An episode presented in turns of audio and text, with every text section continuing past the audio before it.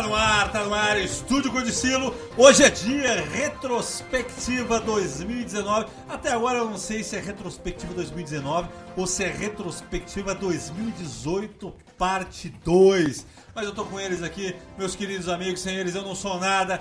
Diretamente São Vicente para o mundo. Diego Espósito, Rodrigo Pompeu, diretamente São Vicente. Fala, Pompeu! É, pois é, Fábio. Esse nosso episódio de retrospectiva demorou a sair, mas saiu antes que o Brexit. Não é mesmo, Diego? É isso aí. Adeus, ano velho, e não sei se vai ser tão feliz o ano novo. Ó, que, que bacana essa deixa do Diego, hein? Gostei. gostei, gostei. Gente, vamos lá, a gente vai pegar. A gente tinha falado isso aqui nos bastidores nós temos, é, nesse momento aqui, estamos falando aqui dia 5 de janeiro, não é isso? 5 de janeiro. 5 de janeiro. De, 5 de janeiro de 2020. Nós temos uma crise internacional muito forte, muito presente nos noticiários, inclusive entre Estados Unidos e Irã. Então fica um pouco difícil da gente tratar de outro tema sem, enfim, sem abordar essa temática que está tão presente no, nos noticiários. Então a gente vai é, mesclar, num primeiro momento, uma retrospectiva, não é isso, Pompeu? Você que é o gerente da coisa toda. É, vamos fazer uma retrospectiva, né? Falar de 2019. A gente vai pegar mês a mês aí, lembrando os pontos principais aí do que aconteceu, que aconteceu coisa pra caramba. Esse 2019 não termina nunca, cara. Não terminou nunca. Era muita coisa que a gente pega cada mês. E aí, né, na segunda parte final do podcast, a gente pega e fala dos acontecimentos aí, do o atentado ao ao Soleimani e a essas ocasiões Estados Unidos e Irã. Beleza, valendo. Então vamos começar a retrospectiva 2019. Eu quero saber de janeiro. Eu quero saber dele, que é o cara que sabe tudo, ele acompanha tudo, ele lê tudo, ele é, ele, ele é nerd mesmo. Eu quero saber do Pompeu.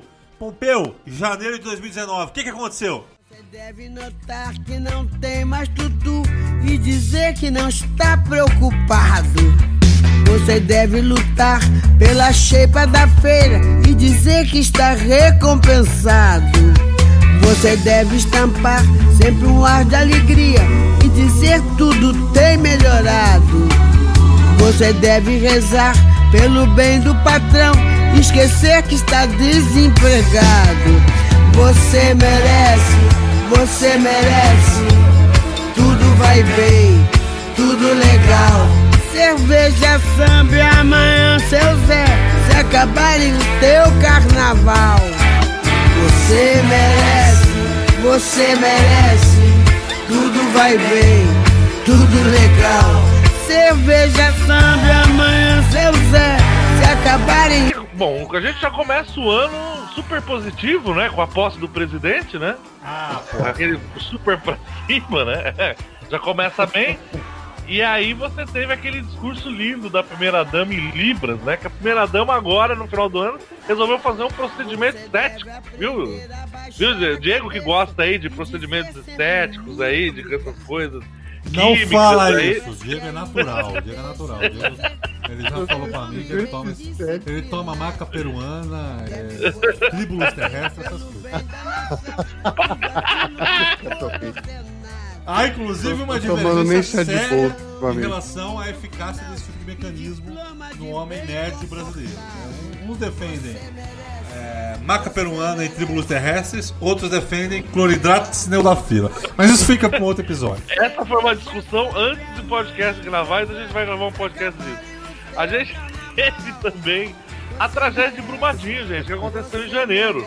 Brumadinho, Brumadinho, a gente, inclusive a gente chegou a fazer né, um podcast com uma colega nossa é, de Roraima, né? Papel, você, eu não me recordo. Sim, sim, a gente teve, foi, eu não lembro qual o nome, foi falando da Amazônia, não era de Brumadinho, era da Amazônia, né?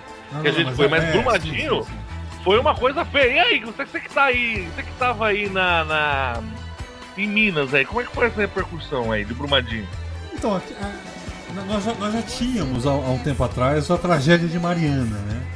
Então, Minas, por ser um estado que de alguma forma depende economicamente da mineração, é, conta com esse risco assim, de forma permanente mesmo. São muitas barreiras, não me lembro quantas, mas são muitas ba barreiras, não, barragens, né?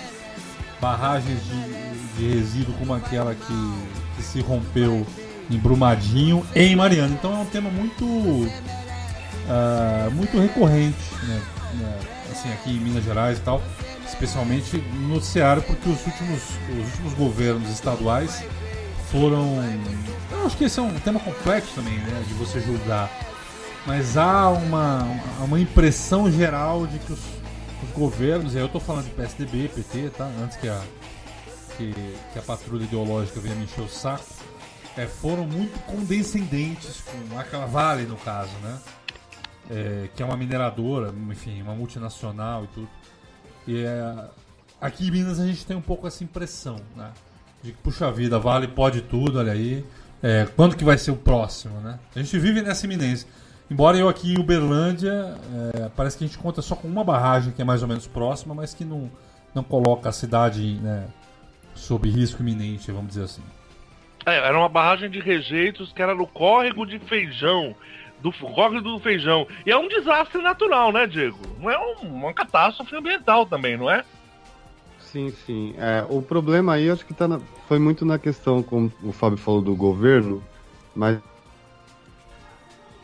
Porque eu cheguei a visitar a maioria desses, dessas dessas áreas de mineração aí em Minas no ano, mas acho que de 2015, 2016. Estava fazendo um trabalho de, de, de, treinamento na Vale e aí eu acabei visitando todas as mineradoras, a, a, os pontos de mineração daí de Minas. Lembra? É, acho que eu cheguei até fazendo um trabalho na Vale, é isso? Como é? Não entendi. Isso. contextualiza pra gente, como é que você foi fazer exatamente lá? Tá, não, não, é, é só a parte de... que pode falar, não precisa falar nada que, que, que é reprovável socialmente.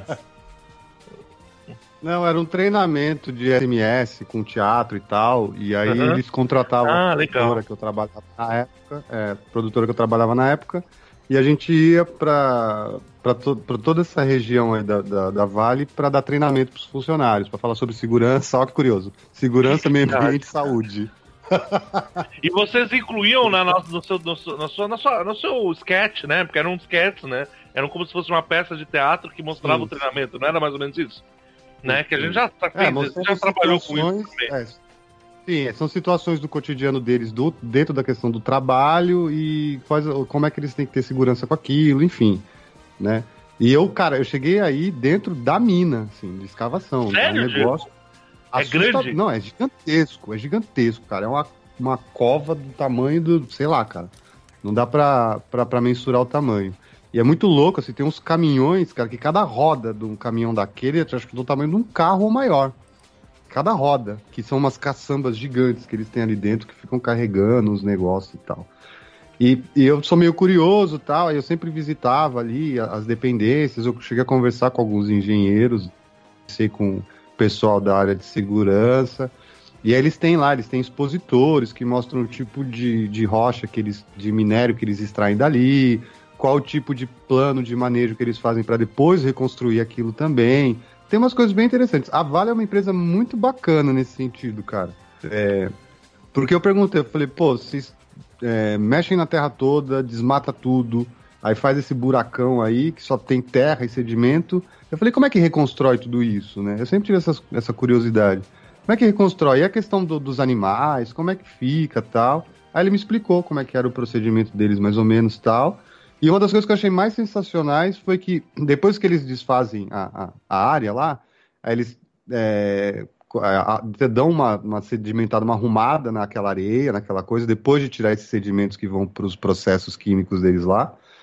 E, e faz aqueles morros tal, e depois eles vêm com uma, uma camada, é tipo um gel, cara. Aquilo eu achei muito louco. É um gel verde, todo cheio de, de, de pigmentos, de coisa assim. Que eles põem uma camada daquele gel naquela terra todinha, e naquele gel contém todas as, as propriedades da mata que continha naquele lugar. Isso eu achei sensacional. Tem tipo semente, tem uma série de coisas naquele gel. E dali, daquilo, começa a nascer vegetação que tinha ali anteriormente. Entendeu? Obrigado, obrigado, Diego. Essa propaganda da Vale ficou ótima. então, não, por mas... isso que eu acho estranho. Não, mas o que eu acho estranho é que assim, eles têm um puta planejamento. É, o porquê que deixou chegar a esse ponto? Por que, que aconteceu isso é que ficou meio estranho, né? É, aonde está a falha aí na questão da fiscalização, ou de repente deles mesmo de não terem é, mensurado que isso poderia acontecer, ou não acreditavam que isso fosse acontecer lá na frente. Mas assim, é, foi um negócio horrendo, né, cara? Foi horrível Foi, isso. Mudou, Você vê mudou. que até hoje eles não conseguiram, não conseguiram reconstruir a, assim, a cidade, as cidades Sim. foram perdidas, enfim. As famílias Mudou, mudou o ecossistema do bagulho. né? Não, Sim, mudou a dependem geografia até da hoje. região. né? É, assim, depende até hoje de água potável, de não receber dinheiro de indenização, enfim, isso gerou um negócio catastrófico. Tanto é que as ações dela, é, nos dois, três últimos, nos dois últimos anos aí, caiu é, vertigino- vertiginosamente, né, cara? Acharam até que ela não se recuperaria e entraria de repente aí num, num colapso. Mas parece que eles estão voltando aí a se recuperar. É, são mais de 200 pessoas que faleceram, né? As buscas duraram, foram Não, foi- todas feitas durante ao longo. Hã? Foi muito feio, mas é, é- é o que eu questiono é isso. Tem toda a tecnologia, mas deixou acontecer. Né? Então, Pois é, e aí? pois é. Falta, Uma às vezes, propaganda- aquele negócio de corte, de, de, de verba, né, para ganho de acionista, aí você tira de uma É. parte, você vai, né, você deixa algumas coisas, porque a Agência Nacional de Mineração diz que isso poderia ter sido evitado, né? Foram 22 pessoas indiciadas por homicídio doloso, ou seja, né, que você possui culpa, lesão corporal dolosa, destruição de área florestal e poluição ambiental. Então, você tem um negócio muito complicado, né? É, é, da Brumadinho, e sem dizer, como o Fábio falou, outras barragens que hoje em dia Minas vive eternamente em estado de alerta. Tá sempre Sim. aí, Sim. vai estourar alguma barragem, não vai, tá sempre com essa dúvida, né? Né? Ainda em janeiro, bom, é, mais alguma coisa sobre Brumadinho? Podemos passar? Passa, segue o baile. Mas ainda em janeiro a gente, tiver, a gente teve a captura de César e Batiste, Fábio. Seu amigo César O Batiste César Batista. O César Batista, ele, foi ele- preso. ele, ele é, ele é uma figura, assim, é, é controversa até certo ponto, porque ele contava ali com, com um beneplácito que foi oferecido na época, né, pelo presidente Lula. Burramente, né? Burramente, Esse- né? é, burramente, quer dizer. é, E, e burramente por dois aspectos. Primeiro, por ele né, comprometer a relação diplomática dele com a Itália por, por um cidadão é, que, de, certa forma, de índole questionável, né?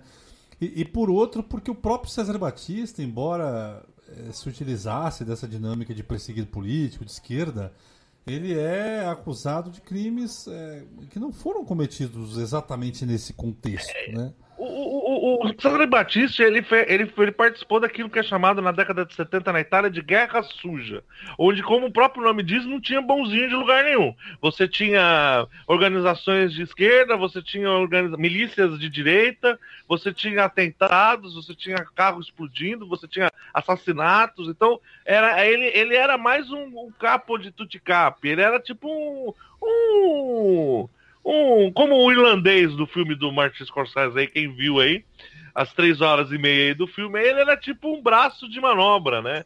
Ele era aquele, aquela massa bruta, massa bruta para executar aquilo que era O, mandado. pin- o pintor, pintor de parede. É o pintor de É, parede. exatamente. Ouvi dizer que você pintava paredes.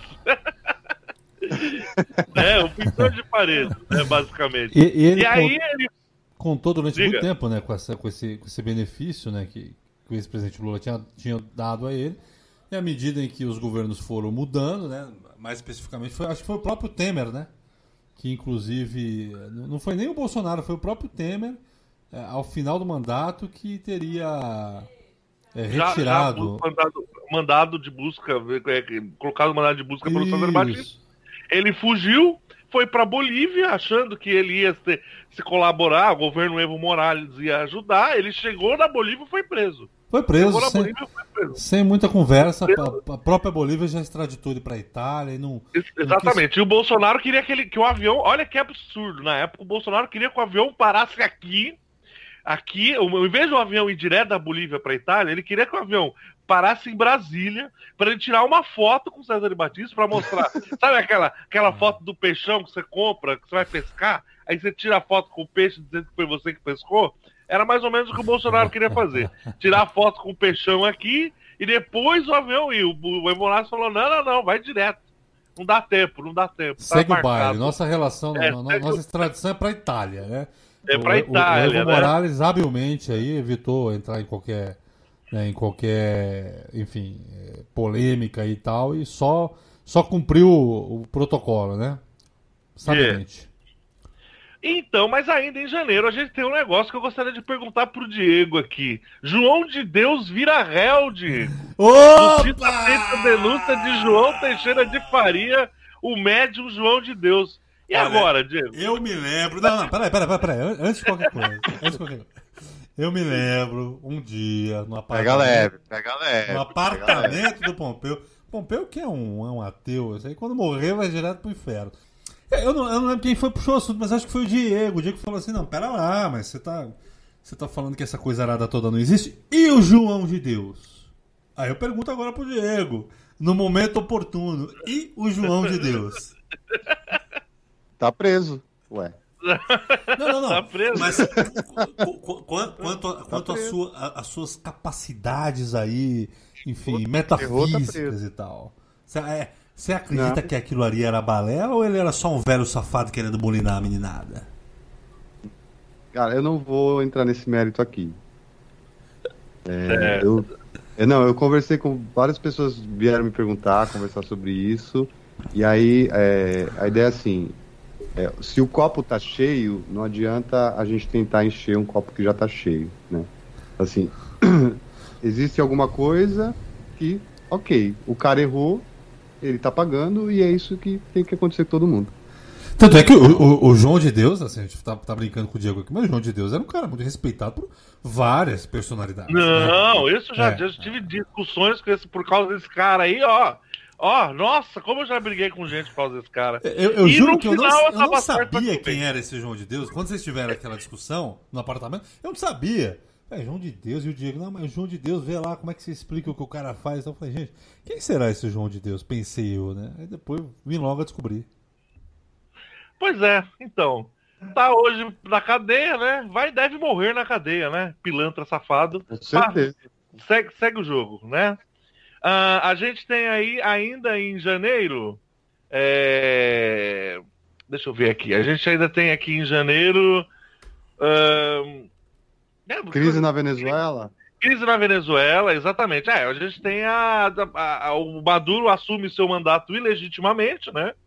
Né, Fábio? O que você tem a falar sobre isso? Maduro começou o ano já com uma crise ferrada na Venezuela, a- a- é, com um mandato que é considerado pela maior parte dos países como ilegítimo e com o Juan Guaidó no, ca- cafungando no, no, no- no cangote dele, hein? O que, que você diz sobre isso? Então, esse negócio do Maduro ele é tão complicado que o Maduro ele, ele, ele representa, de, de certa forma, eh, essa esquerda latino-americana que não convive bem com a alternância de poderes, né?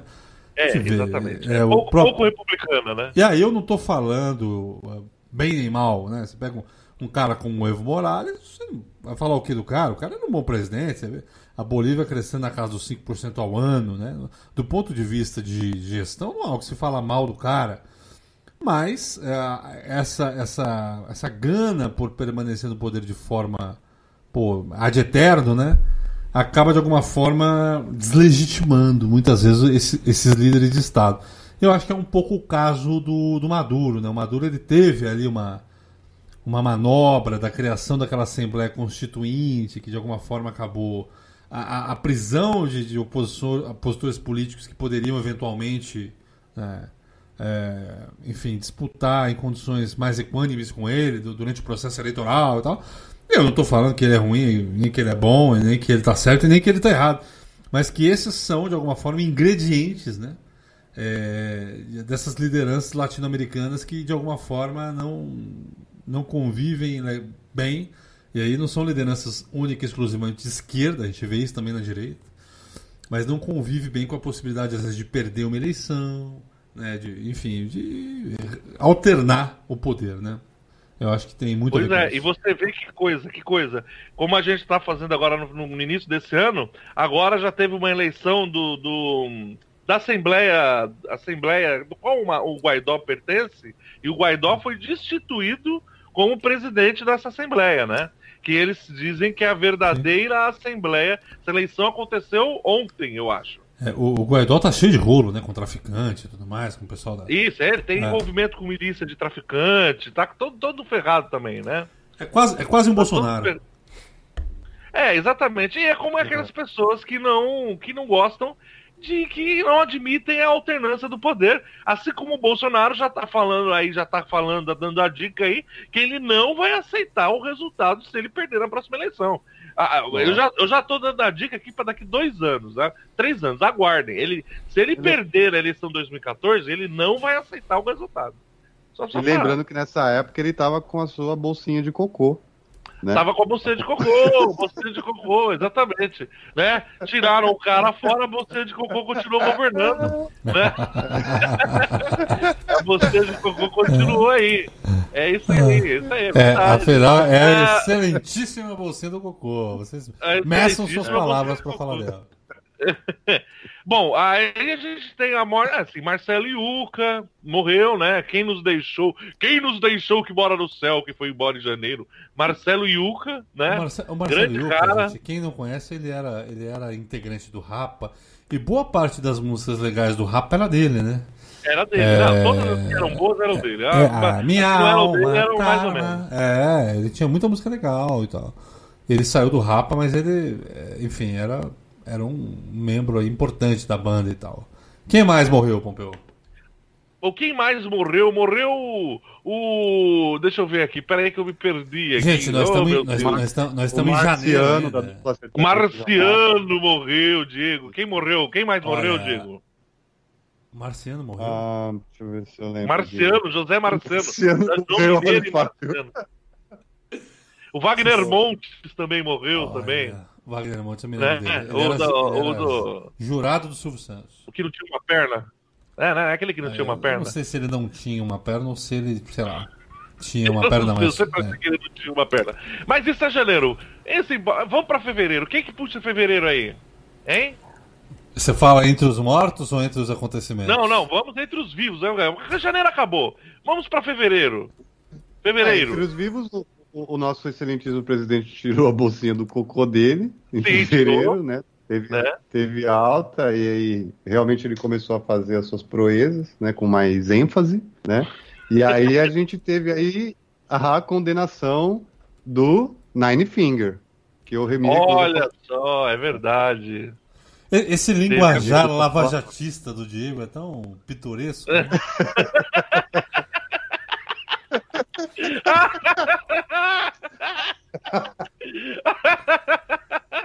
Não, mas, mas pera, pera, pera. O, o, você tá falando da condenação. O Lula já estava preso há um tempo já, não é isso? Você tá falando da segunda condenação, né? Do, do, do sítio de Atibaia, é isso que você tá falando? Porque ele já estava condenado já Sim. antes, né? Bom, o, o, saiu, a, a, gente começa as investigações do Flávio, do né? Sítio. Bolsonaro, né? É. Sim, sim. Gente, a gente tem uma mistureba. É, é, é, difícil a gente abordar, é, do ponto de vista de retrospectiva, a, a, a, loucura toda que virou o ministério. Né? O governo Bolsonaro, que tinha aquela mulher. Aquela, aquela Damares, ela, ela merece uma retrospectiva só pra ela. Não, merece né? dela, né? Não, ah, não dá. Depois, se, talvez a gente... Pode, se a gente for falar né, dos, dos ministros malucos do Bolsonaro, a gente vai fazer, vai gastar o tempo inteiro aqui falando deles. Porque aquela Damares, ela, é, ela solta uma por mês, né? Praticamente. E aí é. você tem o doido da educação, você tem o doido lá que.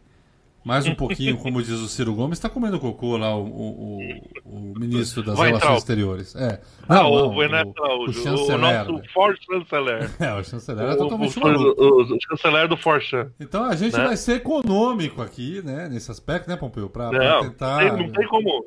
Não, enquanto, enquanto... Não, peraí, ainda. Lembrar... Então, voltando, falando da, da, da mulher aí, do, essa pessoa aí que vocês falaram o nome aí, a foi, foi em janeiro, não foi aquela que ela soltou a maior pérola do Meninos Vestem Azul. Azul, né? E depois, depois ela foi pega, ela foi pega no, no, vestindo azul numa loja de roupas, e aí o funcionário chegou para ela e falou: Ué, mas a senhora não disse que meninos vestem azul? O que, que a senhora tá fazendo é, vestida de azul? Né? É um Brasil surreal, né, cara? É um, um Brasil, Brasil surreal. surreal. cara. Olha, eu vou te falar uma coisa, Diego e Fábio. Olha, essa, Dama, essa rapaziada, essa Damares, esse Ernesto, esse Weintraub, o Trump fazendo, pegando aquele negócio. Depois a gente chega no pai do furacão que teve na Flórida, que ele pegou a canetinha no mapa e, e, e fez o negócio só para falar que ele estava errado, que ele falou que o furacão ia bater no Alabama, não bateu, e ele pegou a canetinha em cima da hora e marcou. Gente, isso é a prova que a gente tá vendo uma simulação. Isso, é, tá aí, as dicas estão aí. A gente vive numa simulação, cara.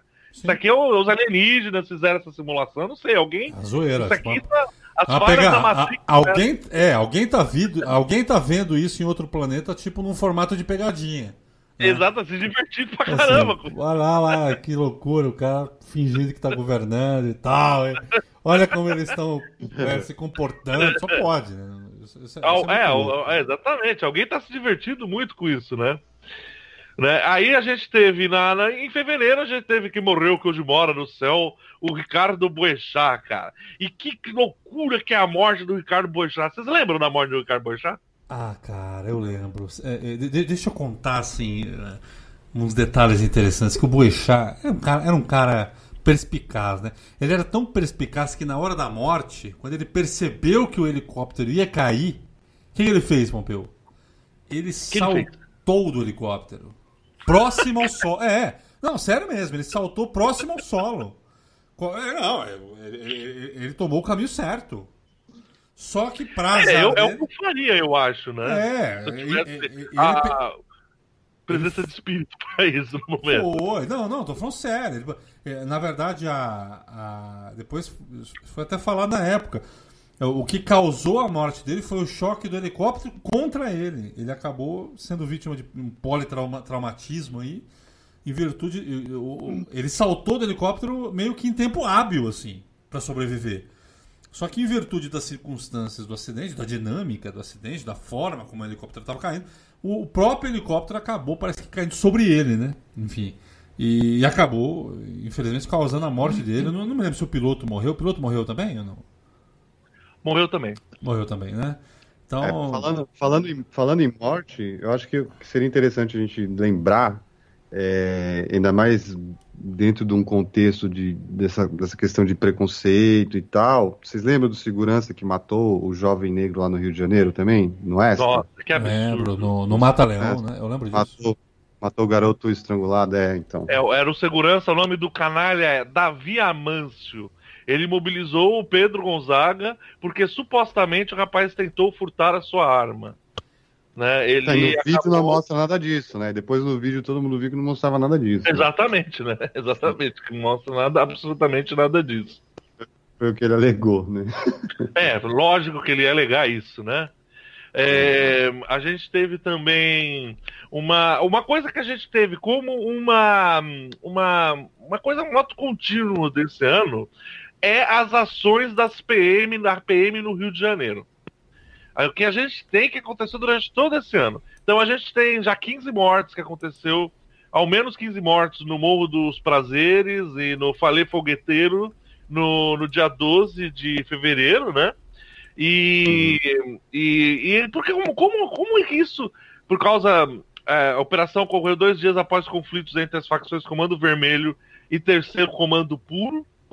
É, então, como, como que acontece? Como que repercute? Você que é um membro da corporação, Fábio, em Minas, uhum. como é que repercute esse número de, de, Porque você tem um recorde de Sim. mortes executadas por policiais do Rio de Janeiro. Sim. Nunca na história a gente teve tantos é, assassínios cometidos por policiais. Seja eles em é, é, devidos ou indevidos. Eu estou colocando tudo dentro de uma mesma, mesma coisa. Como é Sim. é que repercute aí para vocês aí? É, eu tô aqui com. A, pelo menos de janeiro a outubro, né? Não sei como é que terminou o ano, mas de janeiro a outubro a, a, houve um aumento de 18% né, de, de, de pessoas. Então, até ali, até outubro, 1.546 pessoas haviam sido mortas pela polícia, né? Que é considerado o maior número, acho que desde 98, quando, quando isso começou a ser contabilizado. Né? E em contrapartida, o número de homicídios dolosos, né, que são aqueles homicídios praticados pelas pessoas, pelos cidadãos, né, é, ele diminuiu. Ele diminuiu é, e foi considerado o menor número desde 1991. Então, 21% a menos do que, do que nós tínhamos aí em 2018, que era o ano anterior. Eu, eu acho que é complicado. O, o Rio de Janeiro, particularmente, estou falando isso como policial também. Acho que o, o Rio de Janeiro ele é um ponto fora da curva, sabe? Eu acho muito difícil você mensurar. Eu estou aqui em Minas Gerais, por exemplo, estou na segunda maior cidade de Minas Gerais, né? Então aqui não, é, não há na tropa, embora haja aí, né, enfim, um sentimento é, meio que bolsonarista também, às vezes, né, no sentido de utilizar uma força aí contra o crime e tudo mais, às vezes sem tomar é, os devidos cuidados, vamos pensar assim. Mas eu acho que aqui não há, não há uma, uma, um sentimento de matança generalizada. Então, então, por exemplo, aqui em Minas a gente não tem isso. É raro a gente ter uma, uma, uma ocorrência, né? É, cujo resultado é uma morte é, decorrente de ação policial. Isso é comum. Eu não consigo. Nós tivemos há pouco tempo atrás um caso, foi filmado até, os caras estavam sendo investigados. Pegaram um menino que furtava um comércio ali numa, numa comunidade do Rio, levaram lá para cima do morro e executaram o menino, né? Um sobreviveu, o outro não. Então eu, como policial aqui, que trabalho na rua, não consigo nem imaginar né, isso acontecendo aqui. Imagina pegarem um, um menino, um, polici um, um, infrator qualquer aí, de 12 anos, que está furtando um comércio, levar ele para o cantão e, e, e executar. É, e, então isso é uma, é uma realidade muito própria do Rio de Janeiro. É uma coisa que está imbricada com a milícia, está imbricada por, por, um total desprezo né, do Estado em relação às comunidades, à população. Né? Então, definitivamente, é, no meu entendimento, tem, tem, tem sim um viés aí de limpeza étnica mesmo. Né? Ou seja, tá na favela, não presta mesmo. Se estiver boiando na esquina, a gente chega tirando. E se depois a gente perceber que não, não é bandido, ok. A gente põe uma arma ali, né? A gente põe uma droga ali, a gente simula que houve uma troca de tiro. É, infelizmente, é a realidade. Mas é uma realidade muito específica do Rio de Janeiro. Pode até ocorrer de forma é, mais residual em outros estados, tá? mas, mas não dá para a gente fazer essa comparação é, do que acontece no Rio de Janeiro com, com o resto do Brasil, que realmente é, é fora da curva. Fora da curva. É, não dá mesmo. Mas se a gente, a gente parar para ver, assim, é, o ano de 2019 foi um ano muito de, de, de, de violência e de tragédia, né, cara? É, e isso está muito ligado, a gente até comentou num outro episódio sobre a questão da, da educação que você tem, essa questão de você lidar com, com, com o ser humano, enfim. É, eu fiquei meio, meio em choque quando rolou aquela aquele caso dos meninos de Suzano que entraram na, na escola atirando. Vocês lembram disso? Me lembro, me lembro, me lembro, me lembro. Eu achei isso pesadíssimo, cara. Achei assim um negócio. E, bem... Isso foi. Isso foi em fevereiro ou março? Não, março, março. Já ah, em março. Já. já em março, tá.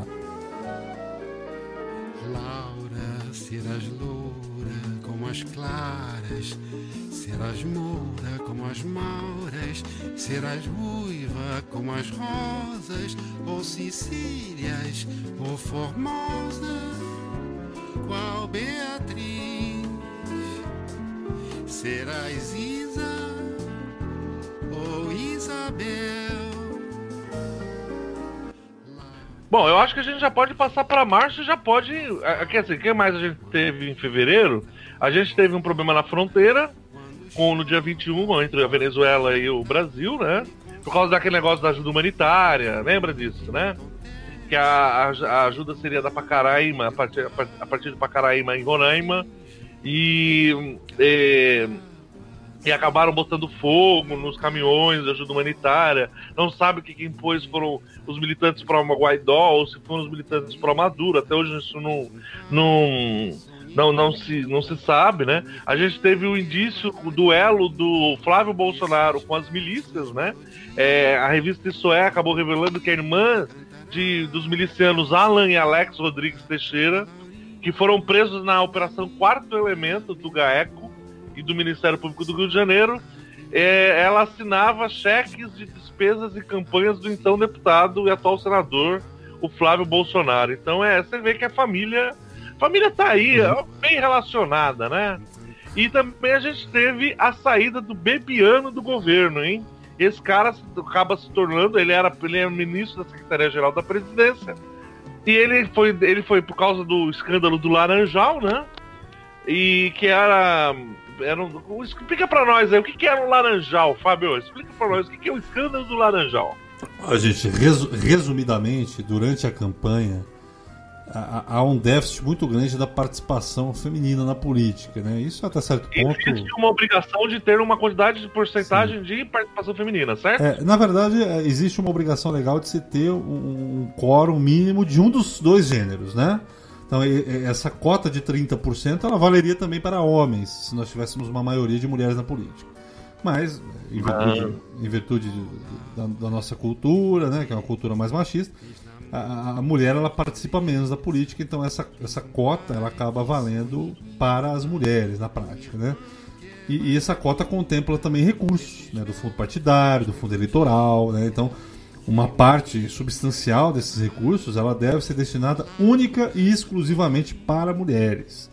Então, basicamente, o laranjal, ou laranja, né?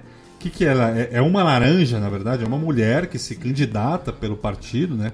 Isso ocorreu com o PSL, é, é o caso que você está falando, é o laranjal do PSL, partido do Bolsonaro, que colocava mulheres candidatas que, na verdade, não eram candidatas na prática, né? Elas só eram candidatas do ponto de vista formal. Então, o partido fazia né, toda uma, é, uma engenharia aí para redirecionar os recursos que eram por lei destinados exclusivamente às mulheres para os demais candidatos homens do PSL. Então, para dar um, exemplo assim, a grosso modo, né, suponhamos que eu, eu vou me candidatar por um partido X, só que o partido X tem, sei lá, 30 milhões destinados só para mulheres. Então eu coloco a minha esposa como uma candidata laranja, vou lá, registro a candidatura dela, mas na verdade ela não é candidata na prática, né? E aí eu eh, emito notas fiscais, eh, enfim, um monte de coisa para justificar esse gasto com ela, quando na verdade esse dinheiro está sendo ou embolsado por, por mim, por, por meus companheiros, ou então utilizado para fazer material gráfico né, para a minha campanha. Basicamente seria isso. Esse é o laranjal. Só que aí, né, não, não é. Não entendam os como uma defesa isso, mas, cara, isso acontece em todos os partidos, em todos os municípios, Sim, sim, sim. em todos os Sem dúvida. estados, no Brasil inteiro. E assim, é, é um negócio vergonhoso. É É que, é que Diego, eu concordo plenamente com você, mas Partidária, vergo- Todos os partidos fazem isso, cara. acontece Isso sim, é verdade. falo, isso eu falo com ganho de causa. Todos os Sim. partidos fazem isso. Sim, Sem sim. dúvida. É, inclusive, mas sabe, eu, que eu acho que é o agravante desse eles caso. estão na mídia e foi onde caiu. E eu acho ótimo que seja visto e que seja revisto muita coisa, principalmente dentro dessas questões de partido, né? é, Mas acontece todos, cara, isso é sem, sem dúvida. Acontece muito mesmo, né? Só que o problema é quando uma. A mesma coisa, a minha crítica que eu tenho ao PT, inclusive. Quando você se recobre com uma aura de moralidade impoluta, é, impoluta e sem jaça, né? Com uma aura de, de Sim, vida sim. vai, Sim, sim, sim, sim. mais puras. Nossa, porque a gente vai varrer a corrupção, a gente vai romper com a Ah. nova família política. Nós somos a nenhuma. tempo. É. Nós somos tão puras, mas tão puras. E a gente vê que, na verdade, é a mesma coisa do que os outros, não é? Isso que eu acho digno de nota. Né? Não, É- mas traz uma discussão interessantíssima dentro dessa questão do partido, porque não só dentro dessa questão da mulher que aconteceu, né? Mas assim, você vê, existe muita gente que não é candidato porra nenhuma, tá só ali colocando nome para virar coeficiente de voto, para virar coeficiente. Você enche o partido de candidato, de gente não sei o quê, para ter coeficiente para poder eleger dois ali. Né? Sim, isso sim. acontecia muito. Eu acho que está sendo revisto isso, né, Fábio? Você que entende mais de política, de que agora Não. não, tem, não vai ter muito esse coeficiente, né? O hoje em dia não a tem quantidade mais, de né? voto dele é o que vai determinar. Né? Não, na verdade, É o assim, nas não- próximas não- vai valer isso agora, né? Não tem mais coligação entre partidos, né? Então, antigamente, por exemplo, eu juntava meu partido com o seu, com o do Pompeu. A gente juntava todos É. os votos, né? E aí, que- aqueles que fossem melhor votados dentre os três partidos eh, ficavam com as cadeiras. Hoje em dia, cada partido tem que se virar e fazer a sua chapa. É, obviamente que os mais votados continuam sendo eleitos, né? É, tem que haver um critério, né? Mas é, isso implica na prática no fim de muitos partidos a longo prazo, né? Esses dias eu vi uma palestra com a, com a Anastasia e ele falou isso. Ele falou, olha, No, no Congresso, o papo é que a gente vai partir para aquele voto distrital misto. As pessoas vão votar por lista, né? Não vota mais no, no- no fulano. Vota naquela lista do partido, né? A Então, tendência é o voto digital, né? é, aquele partido de aluguel que existia antigamente, igual. Ó, eu tenho um partido, viu, gente? Se vocês quiserem que eu entre na coligação de vocês para dar aquela engordada, é tanto. Aquilo lá já não existe. Cada partido vai ter que se virar para fazer o seu vereador, o seu, o seu deputado, o seu, o seu deputado federal. Isso nas eleições proporcionais, né? Nas eleições pro legislativo. Sim, Então, agora. já melhorou, né? É. É. Bom, passando março, né? Aí a gente chega. ah, Passando fevereiro, aí a gente chega em março. E aí que em março a gente chega no Diego, que eu quero saber do Diego sobre a tragédia de Suzano que aconteceu em março. Essa aí foi, disso? essa foi pesada, hein? Essa foi. Você lembra da, da Essa- tragédia de Suzano? Lembro. Aconteceram Lembro. que dois Foram alunos. dois ex-alunos. É, dois ex-alunos Vai, vai você, vai aí, vai aí. É. Eles é, mataram 10 pessoas e deixaram vários feridos. E no final, os dois se mataram. Isso foi na escola professor, estadual, o professor Raul Brasil em Suzano, né? Isso. Um É. deles tinha 17 anos e o outro tinha 25. Sim, sim. E quais eram as armas? Não, as- os moleques, cara, acho que eles assistiram aquele Assassin's Creed, né? Ou jogaram, né? Aquele jogo, né? Além do revólver, machadinha e eles tinham uma besta. Sim, sim. Caramba! Ou seja, né? É. Tipo, Hunters, né, cara? Não, é, é- e aí isso acabou despertando a consciência nas pessoas sobre a cultura incel, né? Sim. Cultura incel. O que é cultura incel? A cultura dos involuntary celibataries, ou celibatários involuntários. São pessoas que se reúnem geralmente em fóruns de games, né? Fóruns de, de games, é, você tinha o, ele- é- é- essa aí no Brasil começou a surgir muito no fórum do Ball Jogos, né? Que era o fórum do Ball, Uhum. e essa gente começava a se reunir e, a- e eles usam atualmente muitos desses, desses canais, né? Os chans, né? Como o 4chan. E hoje você tem outros chans que são mais aí obscuros com essa com todo tipo de misoginia, racismo, com todo tipo de lixo que você tem na internet, você encontra nesses chans aí que esses incels compartilham. São pessoas que se acham desprezadas pelas mulheres, que acham que é, são pessoas superiores e que acham, e por causa disso que as mulheres não conseguem compreender eles, porque a sociedade ela é oprimida pelas mulheres, então os homens eles eles eles têm que se é, emasculizar, né? Eles têm que se tirar a sua masculinidade para poder agradar mulheres, como por exemplo se vestir bem, usar um perfume, ser agradável, né? Sendo que na verdade os incels acreditam Então, que eu chamo isso de praticar higiene. Sei lá. Oi, é? Eu chamo isso de praticar higiene. Gente, banho, passar é- sei lá. Só, só, pra complementar um pouco o que o Pompeu tá falando dos materiais que foram encontrados aí depois do, do massacre, foi um revólver calibre 38, quatro jet loaders, né? O jet loader ele é uma espécie de carregador pro revólver, né? Pra você não ter que pôr uma munição por vez, você já põe a seis assim, sabe? Mas sabe onde que você compra um jet loader no Brasil? Não, você pode o jet- comprar. O jet loader é- você pode comprar, ele é um objeto de plástico mesmo, assim, não tem, não tem, não tem nenhum impedimento não. O calibre 38, as munições aqui eles não falam, eh, tinham dispositivos plásticos para recarregamento rápido da arma, que são esses jet loaders, né? Tinha uma besta, um arco e flecha tradicional, garrafas que aparentavam ser coquetéis Molotov, uma machadinha e uma mala com fios. É, que Não, inclusive vazou, vazou, é, vazou um vídeo dele dando a- as machadadas lá. Cê- Vocês viram aquilo? Sim, Vocês chegaram sim. a ver aquilo, cara? eu cheguei a Um ver. negócio... Ele E se eu não me matou engano, um deles tio matou, dele, né? Um matou tio- o tio. Matou o tio É, fora da porque o cara escola. é. descobriu. É. Não, porque o cara descobriu na hora que eles iam fazer, parece, e aí eles mataram o tio e foram fazer o negócio. Sim, Pro cara não exatamente. falar nada, não dá E, tempo de. e- e como o Pompeu é, bem falou aí, eles buscaram ajuda para planejar dentro desse fórum, parece que é um. É, Do- Dogola, Dogolachan, não sei onde é que, se- como é que se pronuncia isso aqui. Chans aí, dessas lixos É. aí que terem, É, essa um- coisa aí escrota. Fórum de participantes anônimos, né? E aí, Sim, sim. enfim, deu no que deu, né? As razões aí seriam é bullying, é isolamento social, essas coisas.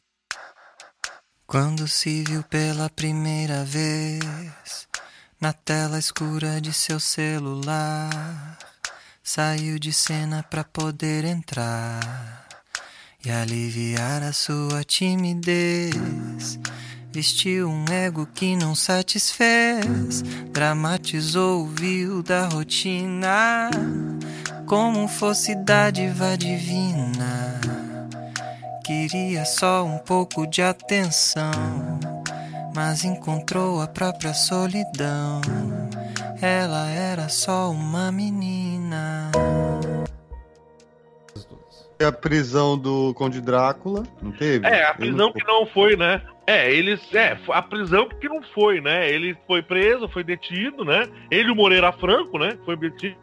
Moreira Franco, que tá aí pra ser preso desde a década de 80, aí ninguém consegue prender o Moreira Franco, né? Moreira Franco tá sendo preso há 30 anos. O Moreira Franco aí é um, um imortal, é um Highlander da política. Ah, e aí não deu em nada, né? Acabou não dando em nada. Né? O desembargador aí determinou a soltura do Michel Temer, ficou tudo legal.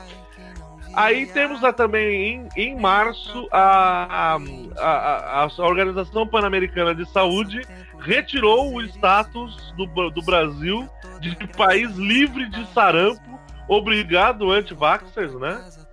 Obrigado, anti- anti-vacinas, esses imbecis anti-vacinas, né? Que colo- recolocaram o nosso Brasil no, no, no mapa do sarampo do mundo e que está entrando em outras doenças, inclusive, né? Agora, no final do ano, a gente tem outras doenças que estão voltando por causa de pessoas que não vacinam os seus filhos por achar por teorias da conspiração maluca. É, Ah. eu, eu vou te falar que essa do sarampo eu acompanhei de perto, hein, cara. Tava fazendo um trabalho lá no Porto, aqui no Porto de Santos. Me conte, me conte, Diego, me conte mais. Inclusive, é, foi da onde é, suspeito que veio o foco, que foi de um dos navios de cruzeiro que tinha lá e tal. Ficou em quarentena, teve um- uns procedimentos, tá? as pessoas Mas foi de ficaram- navio que veio da onde? Era um navio de cruzeiro mesmo? Era, mas era, mas as pessoas eram de trabalhadores, se eu não me engano. Porque, por exemplo, no país deles, eles não tomam essas vacinas, entendeu? Porque Sim. geralmente são filipinos, é, é um pessoal de, de país é, um pouco, pouco estrutura, Uhum. né? De saúde e tal. E aí parece que eles, quando eles entraram no navio para trabalhar, foram contratados e tal, eles já estavam com o negócio incubado. Entendeu? Ah, entendi. Então a gente fizeram- sabe. Fizeram um. Cara, assim, foi muito louco, assim, a Anvisa e tal, o pessoal fez uma, uma- um, um- puta é, é, sistema lá de vacinação, cara, vacinavam, tipo, 5, 7 mil pessoas por, por dia, assim, que passavam pelo porto, lá pelo, pela essa parte de cruzeiros e tal. Entendeu? E ainda assim vazou e parece que em São Paulo tá aumentando um pouquinho o número de casos é, consideravelmente, né? Desde de março pra cá. O que eu entendi de tudo isso, que tudo isso é que assim, o Diego tá diretamente ligado ao aumento de casos de sarampo pro Brasil. Não, não tô porque eu não peguei, né? Eu- Não, mas você, você tem alguma coisa a ver. Você tava lá, tava lá no lugar, negócio dos Eu tava lá fazendo, fazendo um bico lá no fim de semana, embarcando as pessoas, tentando te- treinar o meu inglês. Ah, muito bom, muito bom. Excelente. Então, vacinem Mas seus teve um- filhos e vacinem-se, por favor, pra não espalhar mais essa doença aí. Mas rolou, foi bem legal, foi bem legal, assim. É, todo mundo que entrava tomava vacina, as pessoas que desciam tomavam vacina e tal. é, eles fizeram um, um- um super é, esquema lá. Terminal da vacinação. Concais? Isso. Foi bem Ah, o interessante. pessoal lá é bom, é bom, o pessoal lá é competente pra caramba. O pessoal é. Parabéns ao pessoal do terminal Concais Porto Santo. Não, a Anvisa, o pessoal da, da, da Secretaria de Saúde de, do. Anvisa, Santos, é, lá, lógico. fizeram. Cara, muito louco. O trabalho dos caras foi muito bom. Excelente, excelente. Mas ainda assim, tentando conter, ainda houve vazamento, não tem jeito, né? Claro, é, acontece, né? Acontece. E ainda mais, É. dissemina mais, porque ainda tem pessoas que não tomam vacina aqui, e aí você tem É. passos para o vírus se proliferar. É, a gente teve a. Uma só operação. fechar, chegou a 10 mil em São Paulo, casos. 10 mil? Caramba, o Fábio tá destruindo alguma coisa aí, Fábio? Tá tudo bem aí? Tá quebrando? Ah, que bom. E- Que bom. Então, vamos passar. Bom, teve o caso Marielle, né, Fábio? Que aí a gente teve o. Em março ainda, a gente teve a prisão do Rony Lessa, né? E do Elcio Vieira. Mas quem quer saber mais sobre isso tem que fazer o quê? Melhor você entra em estudioconcilio.com.br e procura o caso Marielle, tá lá que é a fonte mais confiável sobre tudo o que aconteceu até aquela época, né? Porque a gente já, já poderíamos fazer um outro caso Marielle parte 2 esse ano, hein? Ah, e lembrando que os episódios também estão no Spotify agora. Quem tiver Opa, tá no Spotify, Diego? Tá boa notícia, hein? Tá, como é que é? Estúdio Codicilo no Spotify, cara. Só No. Spotify, Estúdio Codicilo, tá tudo lá? Isso, tá sim. Vou até conferir agora pra não dizer que eu tô. Excelente, excelente. Então, no Spotify também, Estúdio Codicilo. Ah, mas enfim, dá uma olhadinha lá. Se não tiver, tem no site também. Tá tudo lá. Maravilha, maravilha. Então é isso, né? É, O Domingos de Oliveira, Domingos de Oliveira, ator e diretor, o cara que eu adoro, eu não sei se vocês conhecem, Domingos Oliveira morreu também, 83 anos, em março, um autor de, de teatro maravilhoso, né? Um diretor que é muito bacana, morreu. E teve a, o jornalista Rafael Renzel, morreu, que foi aquele cara que sobreviveu à queda do avião da Chapecoense, veja você. Né? Morreu de ataque no coração. Mas nós vamos agora para abril. Abril. O que, que nós temos em abril, Diego? Fala para nós sobre abril. Eu acho que não foi diretamente no Brasil, mas um dos que me chocou foi a- o incêndio na Catedral de Notre Dame. Ah, nós tivemos o incêndio da Catedral de Notre Dame. É, Sim, é, foi uma. Não foi no Brasil, mas acho que vale a pena, né? É, foi, uma, foi um negócio realmente chocante, né? Ah, e foi tudo. E, e, assim, ah, eu lembro que na época as pessoas falavam, é conspiração, que aconteceu não sei o quê, que na verdade o que aconteceu foi que o cara, ele esqueceu, tipo, deu uma. eh, Tipo, ele tava com a marmita ligada, aquelas marmitas elétricas, Sim. ele, tipo, esqueceu ligado, tá, sabe? Tinha uma coisa besta, besta mesmo, sabe? E acabou, e acabou botando fogo na capital, na Catedral de Notre Dame, né? É, tiveram várias pessoas que é, fazer doações, né? É, foi uma coisa que mobilizou muita gente, né? É, e aí sempre tem aquela conversa, né? Ah, nossa, mas estão morrendo pessoas na rua e ninguém faz nada. Ah, mas aí você reclama que gasta dinheiro para consertar a catedral, enquanto tem tanta outra coisa para gastar dinheiro. Isso, isso aí você sempre vai ter. Essa, essa narrativa, ela aparece a todo, toda vez isso vai acontecer. Isso aí é, é, é, é- é lei, né? O que, que você pode dizer da Catedral de Notre Dame, Fábio?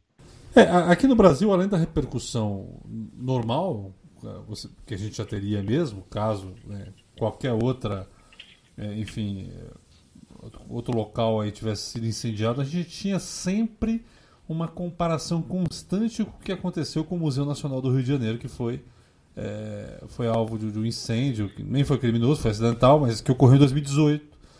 Então ali a gente teve uma parte da sociedade que pô, meio que cagou pro que aconteceu, né?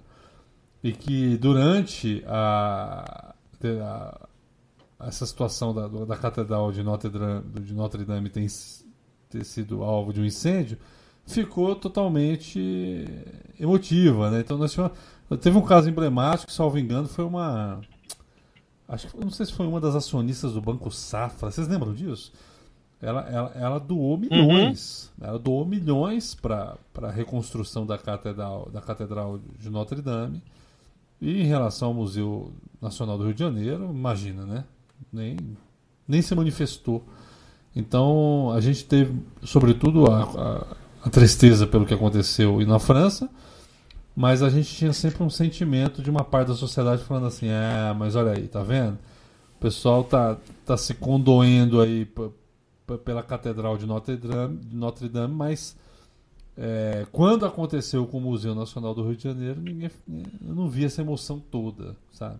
Eu acho que tinha um pouco esse clima na época. E era um, era um custo altíssimo, 500 mil Sim. por ano, né? Sim. Exorbitante pro governo, né? Que Você tá part- falando, né? você tá falando O governo do museu, exorbitante. mu- É, o Museu Nacional, a gente fez umas contas na época lá, Do parece Rio. que Eu não sei, eu acho que se você pegasse um salário. Era uma micharia, cara. Era uma micharia pro, pro Estado, sabe? Se você pegasse uns É, auxílios uns auxílio Era 500 moradia aí. É, Mil anual. você pegar um auxílio moradia de uns 10 juízes aí, você já resolvia. É verdade. Entendeu? É, é, de tamanha, tamanha a, facilidade que poderia ser, né? É, arrumado isso, né? É um descaso total. Não, mas Descaso. pro museu não tem. O museu não tem, mas o do juiz cai todo mês na conta, né? Todo mês. né? Não, Esse- do juiz esse não falha. Tem, Esse não não falha, não tem. Esse não falha, não falha nunca. Ah, né? A gente teve também, então, a gente teve também o ciclone Kenneth, né? E nós tivemos o desabamento em Muzema, veja você, no condomínio Figueiras do Itaiangá, na região do Zona Oeste do Rio, do Rio de Janeiro, ali perto de lá, na região de Jacarepaguá. E Jacarepaguá, você sabe, é longe pra caramba. Jacarepaguá é longe só de carro. Jacarepaguá, como é que é a música? Tinha essa música, não tinha? É um baita É, fã do do Jota Quest. Quest. Jacare- Jacarepaguá é longe pra caramba. Baita fã do Jota Quest. Ainda mais dessa música. É, eu me lembro, Ana. Eu não sou nada fã do diga-se de passagem. É, eu me lembro disso. Lembra disso? Então, Lembro, tem, lembro. tem no Puta Jota- merda. grande, grande Jota Quest. Morreu 24 pessoas e deixou centenas de desabrigados, que era uma área controlada pela milícia e levantados os prédios pela milícia, né? Totalmente irregulares, totalmente ilegais, já tinham sido interditados, mas aquele negócio, né? A milícia no reino do Rio de Janeiro ainda é que manda, né? Principalmente nessa Sim, região, Zona Norte, essa É, região lá- mais afastada, né? Lamentavelmente. Zona Oeste. né? Lamentavelmente. É. é, é, há há pouco tempo atrás eu vi um documentário sobre. A, a gente teve um desabamento famoso no Rio, você lembra da, daquele Sérgio Naia? Isso foi na década de 90. Sérgio Naia, lógico, do, do- do conjunto de prédios. Como é que era o nome? Era. era- eu não lembro o nome de prédios, era. Não, não lembro. Sérgio É. Naia, que tinha areia na Sim, sim. né? Acharam conchinha da praia. no- nos destroços do prédio lá. É loucura É mole. total. Rio de Janeiro é terra sem lei, né, gente? É, é. E a gente tem também a- a- o suicídio. A gente estava falando agora há pouco, antes de começar, a gente tá falando de suicídios, né? Você estava falando do suicídio de Alan Garcia, de 69 anos, o ex-presidente do Peru, que se matou após receber uma ordem de prisão em sua casa. Ele era acusado de corrupção. Com quem? Com quem, Fábio? Com quem que ele era acusado de corrupção? Qual a empresa que ele era metido no Peru? Uma empresa É uma brasileira. empresa teuto-brasileira. É uma empresa teuto brasileira. Odebrecht. Alemão. Odebrecht. Lá, lá, lá. Odebrecht. Você Uma ode- é uma ode ao Brest. Ao, ao, né, É uma ode ao Brest. Ao- O que, que é? ao Brest. É. né? Ah, aqui, nossa, a gente vive no estado plurinacional do Odebrecht que estão, né? Que, que o Odebrecht ele tem negócio com todos os países aqui da América Latina. Acho que só no Uruguai que ele não tem, ele não tá metido em, em roubalheira, eu acho. É o único país que ele não tá envolvido com algum escândalo. Mas no Peru, todos os presidentes do Peru ou estão ou morreram ou estão presos, né? Por causa das relações pouco republicanas com a Odebrecht. Que maravilha, que coisa linda. Tem dizer outras Ah. roubalheiras, né? Uma- por- mas acho que uma perda que a gente teve aí, que foi lamentável, foi a da Beth Carvalho, né? Beth Carvalho, a primeira dama do samba, É, com 72 anos morreu, com 50 anos. Eu, eu, eu vi que ela fazia show, ela fazia show ainda Deitada. é, é, é, deitada, né? Numa liteira, uma coisa assim, É, né? é. Tava bem debilitada mesmo a Beth Carvalho. Bem debilitada. Bem debilitada. grande artista. grande artista. Então vamos para Bom, um grande artista. Vamos para maio. Maio. Vamos para maio. O que, que nós temos em maio, hein? Olha, pelas minhas contas aqui, nós temos aqui Dia das Mães. Nós temos nós tivemos o contingenciamento, o contingenciamento da educação da, da, da defesa, né? Ahn, de 5,8 bilhões. Tivemos também do Ministério do- da Educação, né? Ah, o contingenciamento do Ministério da Educação. Ahn, nós tivemos a morte do Nick Lauda, olha só você, o campeão Nick Lauda, que morreu também em maio. Nós tivemos a, a mudança do COAF, não teve muita coisa para falar a verdade em maio. A gente teve a mudança do COAF para, né, da a, a medida provisória MP 870 de, de 2019 que le, levou o COAF de volta para o Ministério da Economia. Fábio Zavitoski, explica pra gente essa coisa do Conselho do COAF, Conselho de Controle de Atividades Financeiras, Saúde, Conselho de Controle de Atividades Financeiras para o Ministério da Economia. Explica pra gente isso. Qual é a diferença? Então, é, Ah, o que faz o COAF? O COAF, na verdade, ele é um órgão. é, eu não me lembro se ele é totalmente ligado à Receita ou se ele é subordinado à Receita. Ele é subordinado à Receita, né? Ele é subordinado e que ele tem, é, ele de alguma forma tem um dos, um dos objetivos é justamente detectar movimentações financeiras que estejam, é, enfim, fora do padrão, né? Que de alguma forma queiram burlar. A gente tem um exemplo clássico aí do Flávio Bolsonaro, né? Que pedia para que o pessoal fizesse vários depósitos de 2 mil, né? Para devolver o salário dos assessores para a conta dele justamente no sentido de, de não, do COAF não conseguir detectar isso. Porque geralmente são, opera, são operações acima de 10 mil né, que o COAF pega e acaba conseguindo detectar. Na época, já em 2018, o COAF tinha derrubado. Essa, é, o, o Flávio Bolsonaro tinha entrado, na verdade, ele e outros deputados, né? E aí a gente em 2019 teve essa, esse embate aí entre, entre a ala lavajatista, né? Então Sérgio Moro queria o COAF sob a tutela do Ministério da Justiça. E, e aí você tinha uma faca de dois gumes. Por um lado, ele poderia se utilizar dessa ferramentaria para é, para investigar a família Bolsonaro, né? Eu acho que essa era um, esse era um temor da, da família Bolsonaro. E por outro lado, ele poderia também proteger, né, a, a família Bolsonaro se o, se o COAF tivesse ali sob a batuta do Ministério da Justiça. Então, na época a gente não sabia muito bem o que, que era o melhor. E, e, por outro lado, ministério- no Ministério da Economia, você teria aí o COAF ligado ao Paulo, ao Paulo Guedes, que de, alguma, de uma forma ou de outra eu acho que oferece menos risco né, à, à família Bolsonaro, ao Flávio Bolsonaro, que está envolvido com, a- com essas maracutaias. Então essa, essa, essa mudança do COAF marcou, o que marcou na época foi esse embate. Né? Poxa, vai para a mão do Sérgio Moro? Tá, ele quer que vá para a mão dele. Isso é bom ou ruim? Eh, Será que ele não vai se utilizar disso para tentar derrubar o Bolsonaro? Já que o próprio Sérgio Moro a gente sabe que tem plano de ser presidente da República? Ou será que ele vai utilizar para proteger a família Bolsonaro? né? Então tinha muita discussão nesse sentido.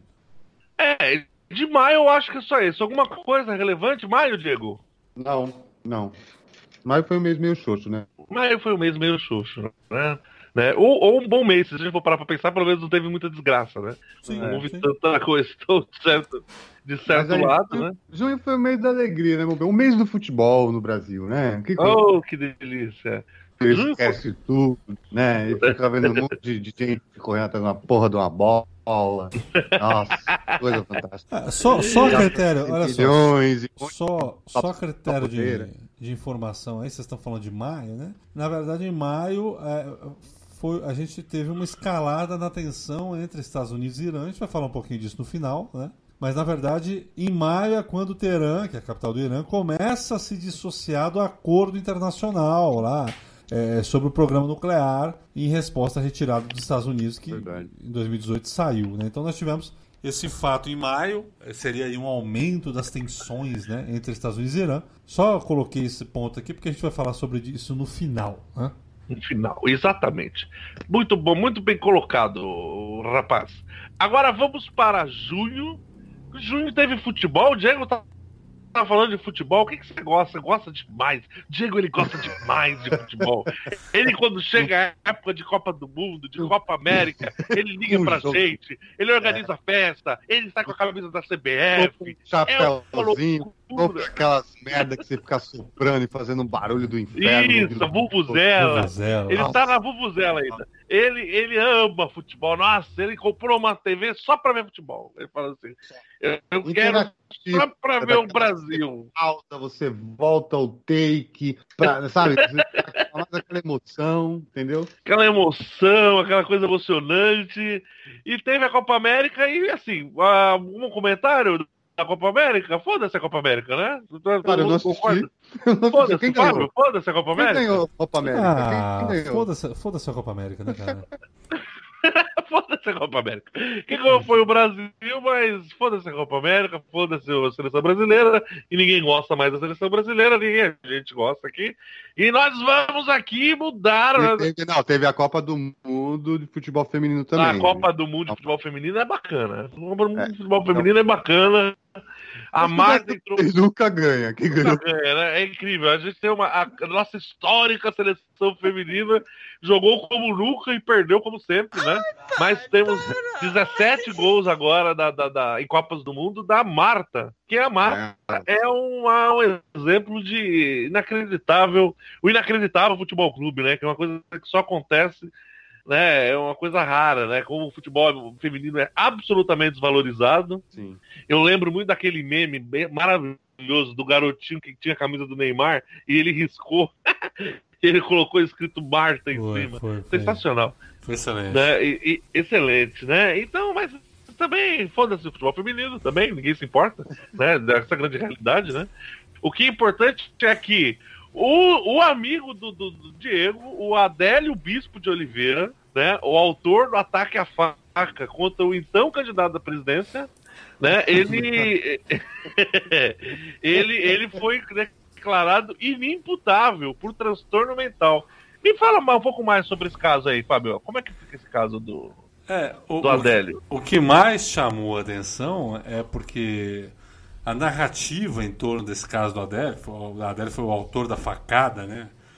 É, Essa autoria é em conteste, todo mundo sabe que foi ele, não? né? É, A linha de defesa dele nunca argumentou o contrário, né? Nunca alegou inocência. Então alegaram insanidade. E havia uma retórica muito forte do, do, do Bolsonaro e do bolsonarismo de que esse Adélio seria aí Isso, um, um comunista que teria tentado interromper nessa trajetória meteórica do líder que vai salvar a nação brasileira. E aí a- o Bolsonaro sempre deixou claro que não, ia até o fim, até as últimas consequências e tal, tal, tal. Quando o Adélio Bispo é declarado como inimputável, né, por, por- por ser aparentemente aí n- não gozar plenamente suas faculdades mentais, a- a- o Bolsonaro e seus representantes legais sequer é, recorreram de, de qualquer tipo de decisão, né? O que causou um certo estranhamento. Porque. Estranho, né? Estranhamento. Se aos olhos do Bolsonaro tratava-se de uma grande conspiração política de esquerda para assassiná-lo, é, por que ele haveria de se conformar com, com, essa, com essa decisão da justiça que o declarou inimputável? Né? Portanto, é, ele não é passível de, de, de ser responsabilizado penalmente pelo crime que ele cometeu. Basicamente seria isso. Né? E isso causou um certo estranhamento até certo ponto, né? Porque muita gente também sabia, muita gente inclusive desconfia, né? Que, que essa facada toda aí teria sido organizada, né, em tese, por pessoas ligadas ao Bolsonaro. Então, fica no ar aí para você ouvinte decidir. O que, que você acha dessa história toda, Diego? Fala pra nós, essa história maluca. Essa história maluca que parece saída de um filme bem ruim. Tipo classe C, né? O famoso filme trash, né? Ah, Gente- cara, eu. Entendeu? Gente, Eu, eu tenho uma teoria bem maluca sobre isso. Que eu acho Diga, que diga. mandou- Quero saber teoria maluca. Teorias Eu- malucas. o, o que importa é a insanidade aqui. Vamos lá, Pra quero, mim, quero Sabe, saber. sabe, Pra- sabe, sabe, sabe o quanto que eu adoro futebol? Hum. Porto, é a mesma, a mesma, a mesma. É o interesse. nível de interesse. Pra mim, as baratas Lula e Bolsonaro têm o É. mesmo, a mesma importância na minha vida. Tá aí, isso aí. Essa é a mensagem pro novo acho- Brasil, Brasil novo. Eu acho que tem dedo do Carluxo nisso. Carluxo. Você acha que tem dedo do Eu Carluxo? acho, Sabe que eu, eu também tenho impressão, Fábio? Pra Eu mim, acho que é, é- eu acho que é trabalho interno. o Carluxo Eu acho é que é capaz inside de job tudo. isso aí. O Carluxo é capaz de tudo. Se o Bolsonaro tava a par disso ou não, eu não sei. Mas que, que o Carluxo. Não, Fábio, quem é, quem é esse mano? Para as pessoas que é não o sabem. filho. O Bolsonaro tem três filhos. Um tem um pau pequeno, um é miliciano. Eduardo. Um é Quem falou foi a ex-namorada dele, né? Por É, favor, exatamente. né? É uma tem fonte confiável, fonte é um- de primeira mão, né? Falou que ele tem. ele, ele- sofre de mi- micropênis, né? Ele tem essa característica. E É. ele tem o, o que é ladrão, né? O atual senador, que é Flávio Bolsonaro. Sim. E ele tem um que seria aí um homossexual enrustido e, e bem. Não é só enrustido, não, ele é bem magoado, né? Ele é bem. é, Não, ele não é nada de enrustido, ele é homossexual, ele é uma bicha louca. Ele é uma bicha É. louquíssima, cara. Que é, que, é, o- que é o Carlos Bolsonaro, que a gente chama carinhosamente de Carluxo. Que é Carluxo, como- ou Carluxa, né? Depende que- do. que é como, como parceiro dele, né? o- Um primo muito amigo dele que morava com ele, o chamava nas redes sociais. Sim, claro. Tem sempre o primo, né? Tem sempre o primo. E Diego aí, morava com o primo uma vez, uma época também. Não, nunca morei com o primo, não. Mas é, tá Mas se morar, Diego, não tem problema. Não tem problema nenhum. A gente, a nós do Estúdio Concilo, somos Engraçado. progressistas. É engraçado. Somos- eu tô- o, apoiamos. O Diego, é, o Diego é cheio de tabu, né? Não Né? posso morar com o primo. Calma, Diego. Vou falar Libera. uma coisa aqui. aqui Fabio. Eu Libera, cara libera. aqui. Que é isso? Acho bom o senhor ficar bem quietinho, porque o senhor está. Sim. Se libera. Free Libera. yourself. Free yourself. disso tudo. E o Carluxo, gente, o, o Carluxo é esse cara. Mas o Carluxo, ele é. Ele era o responsável, de certa forma, pela campanha do Bolsonaro nas redes sociais. Assim, ele era um, o cara que movimentava mesmo. Então, ele era uma espécie de estrategista. Quando o Bolsonaro assume e vai fazer aquele desfile tra- tradicional com ele, a esposa, no Cadillac, ele, le ele leva o Carluxo no banco de. que nem tem banco de trás. Não Ele tem leva- banco de trás numa, naquela, Ele- naquela carro, né? Ele leva o Tudo bem. Carluxo sentado atrás do carro, armado, né? Supostamente com medo de um, de um te- atentado e tal. Quer dizer, eu nem sei se esse Carluxo poderia andar armado. Esse cara é vereador no Rio de Janeiro, não é porra nenhuma de, pra, pra ter porte de arma. Então eu acho que É boa pergunta, né? É, ele é. anda armado da torta e direita. Ele pode É, estar armado? Ele, ele não mostrou que estava armado nesse dia, mas todo mundo falou que estava lá para evitar um suposto atentado contra o pai dele e tal. É loucura, né? O Brasil virou um filme de sessão da tarde, da- daqueles mais, mais malucos, daquelas ilhas que são governadas por um doido e pelos filhos. É isso que virou. Sim, o, o, o Luar sobre Parador, parece. Lembra desse filme? sim. sim. Luar sobre Parador. Parece uma República das Bananas, né? Agora, em junho, a gente tem um negócio ba- bacana para fazer a gente falar aqui, que é os protestos de Hong Kong. Cara, que maluquice que é isso, cara. Que maluquice que é os protestos de Hong Kong, que a gente tem que dar um, só um tempinho para falar sobre isso. Por como que isso tudo começou? Um cara, um, um- um habitante de Hong Kong. Bom, para começar, Hong Kong ele conseguiu sua independência do Império Britânico em 1947. Existe um tratado junto com a, a China, com a Mainland China, né, como eles chamam lá em Hong Kong, que até 2040 Hong Kong teria 100 anos de independência. E ela voltaria ao poder da China em 2047. Não sei quem que faz esse tipo de tratado maluco, isso não faz o menor sentido, mas fizeram, né? E aí eles pegaram, e o que aconteceu esse ano? Teve um cara, ele foi com a namorada dele para Taiwan e ele assassinou a namorada dele. Ele, ele teve um problema, uma desavença e ele matou a namorada dele. Quando ele voltou para Hong Kong, ele foi preso pelas autoridades de Hong Kong, que deram falta, a família deu falta da namorada dele, e ele foi preso. Ele assumiu que ele tinha assassinado a namorada dele em Taiwan, e ele foi levado para Pequim. Aí que, aí que começou as manifestações. Não é por causa do cara, é por causa de uma lei de extradição que todas as pessoas que são consideradas perigosas ou presos políticos que são pegos em Hong Kong podem ser levados para prisão e para julgamento em Pequim.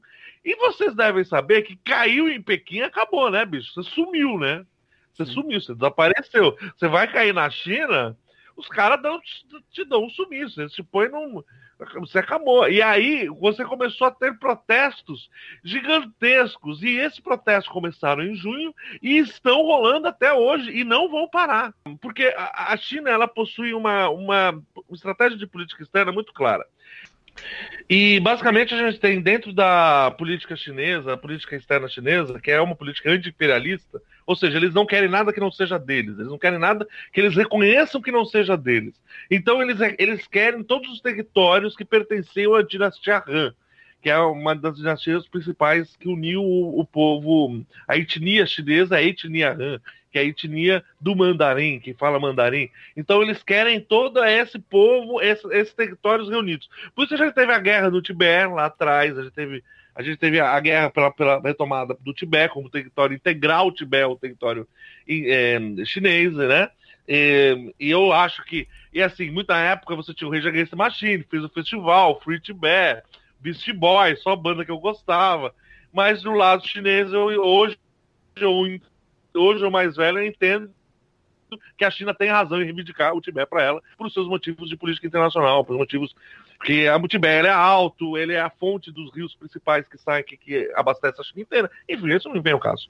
A questão é que você, é, a gente tem em Hong Kong, então Hong Kong ele tem 100 anos de ser independência, esse, esse tratado idiota que foi feito. E, e, só que essa lei de extradição é o que leva os, as pessoas a se manifestarem em Hong Kong. Primeiro porque Hong Kong você tem um dirigismo muito grande do comitê do Partido Comunista Chinês, do, do comitê de Pequim, em cima das eleições de Hong Kong. Depois você tem com essa lei de extradição, você, eles podem prender aqueles que seriam presos políticos. Então, se surgir lideranças políticas que sejam violentamente anti-Pequim, você você anti, você tem a possibilidade desses caras serem presos, serem levados para mainland China, né, para a China e desaparecerem simplesmente. E aí você tem essa manifestação com milhões de pessoas indo na rua pedindo a independência de Hong Kong. Né, que está acontecendo toda semana e que não vai parar de acontecer, que era dos guarda-chuvas, né, que é conhecido como revolta dos guarda-chuvas, né, e aí você tem esse, esse prosseguimento de coisa ocorrendo.